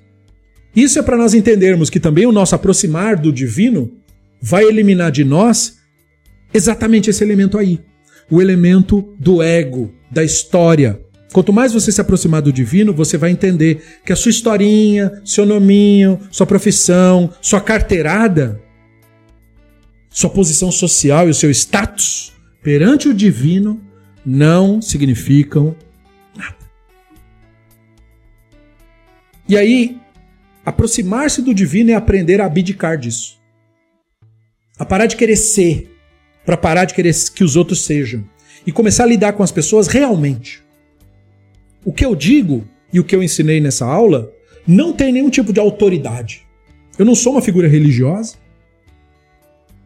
Eu não dou carteirada em ninguém. Não significa nada o que eu li e estudei, porque fui eu que li. É o que eu penso apenas. O que deve te convencer é a sua própria consciência perante os fatos. Se você admite-os ou não. É você que vai decidir isso daí. E não há nenhuma promessa para beneficiar e nem nenhuma ameaça contra você. Você não vai ser Noahide porque estão te ameaçando de alguma coisa e nem vai ser Noahide porque estão te prometendo nada. Você vai ser se você for. Se você tiver algum contato com o divino, como sábios no Talmud disseram, se um idólatra do mundo aí, um membro das nações, abdicar dos seus ídolos espontaneamente e disser esses ídolos são mentirosos. Ele já pode ser chamado Yehudi. Por que, que o Talmud chega a essa conclusão? Porque ser Yehudi não é ter sangue judeu, não existe sangue judeu, não existe é, é, DNA judeu. Isso é mentira de racista. Ser judeu re representa toda uma cultura e uma herança cultural, que você ou recebe ou não. E não tendo recebido, pode vir a recebê-la. E se tornar, se você quiser. Se é o estilo de vida que você curte, vai de você.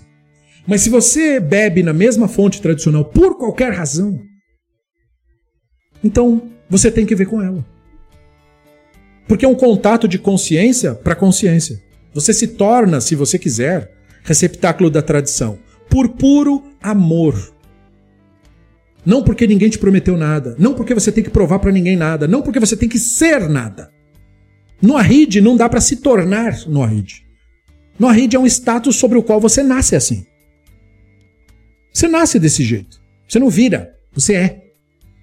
Então, entender isso é entender a Torá de Moshe de fato, com uma visão racional. Você pode admitir os fatos da, históricos, tanto quanto as narrativas tradicionais, olhando para elas com veracidade, com verdade, sem mentiras. E isso, essa diluição do ego, fez com que Moshe ficasse esse personagem que não tem face, não tem forma e não tem ego. Esse é o motivo dele ser o maior de todos os profetas. Não é nada do que ele disse e nada do que o livro disse que ele disse. É o fato de que ele encontrou uma verdade divina de uma maneira tal que a pessoinha desapareceu. E ele nos deixou um legado para seguir. A religião quer inflar o nosso ego. Moshe quer que você desapareça como ele desapareceu. E quando você desaparece, o seu verdadeiro eu surge. A Neshama, aquilo que realmente tem contato com o divino. É por isso que a Torá não faz um, um alarde quando Moshe morre. Para onde ele foi? E Moshe acendeu a escadaria luminosa. A Torá diz: ele morreu. E aí? E aí que é isso? Mas ele era o maior, pois é. E morreu. Se ele era o maior e morreu, quem te disser que isso não vai acontecer com você está mentindo. Porque veja, ele era o maior. Chegou lá e morreu. Então esse negócio que vem para religião, para ter a vida eterna, para ter os poderes mágicos, mentiram para você. O maior dos profetas morreu, sumiu. Então quem bota esse medo nas pessoas? Ai, você tem que fazer isso, porque senão não tem porção do mundo vindouro e bababá. É um charlatão te manipulando. Moshe não fez nada disso. E muitos dos redatores que falaram em nome de Moshe tinham suas próprias visões das coisas. Por isso que nós temos que desculpar muitos textos. Nessa não tem um monte de leis meio absurdas. Ah, mas como o divino Moshe é um redator da Cisjordânia entre o período do Shaul e do Shlomo que está falando. Não é Moshe que está falando. Então é por isso que tem uns textos meio estranhos, porque é de uma cultura estranha. Não importa o texto, o que importa é como ele foi trabalhado e como ele nos provoca, como ele mexe com as nossas sensibilidades, com o nosso ego. Porque isso aí é que é frutífero. É por esse motivo que Moshe é o autor da Torá, sim, entende? Ele é o autor da Torá por ser a inspiração da Torá. Não é o autor da Torá porque ele escreveu o pergaminho. Ele não escreveu o pergaminho porque ele é um personagem do próprio pergaminho. Mas ele vive por meio de todos os receptores e transmissores dessa nossa tradição. É assim que Moshe vive e é assim que ele faz parte da nossa história até hoje. Certo? Então, na próxima aula nós vamos falar desse assunto aí, da tradição revelada no Sinai. Por hoje nós vamos parar por aqui. E, portanto, eu espero que você tenha entendido por que, que o Ramban disse que os Noahide são vinculados à Torá por causa de Moshe. Ele refletia uma tradição da época dele, usou a linguagem que se falava naquela época. Mas nós não podemos parar lá na Idade Média. Nós temos que continuar e usar os conhecimentos atuais para avaliar tudo que foi dito antes. Obrigado por ter acompanhado, por ter ouvido. E nós nos veremos numa próxima aula Bestrata Hashem. Ceder, Leitraot e até a próxima.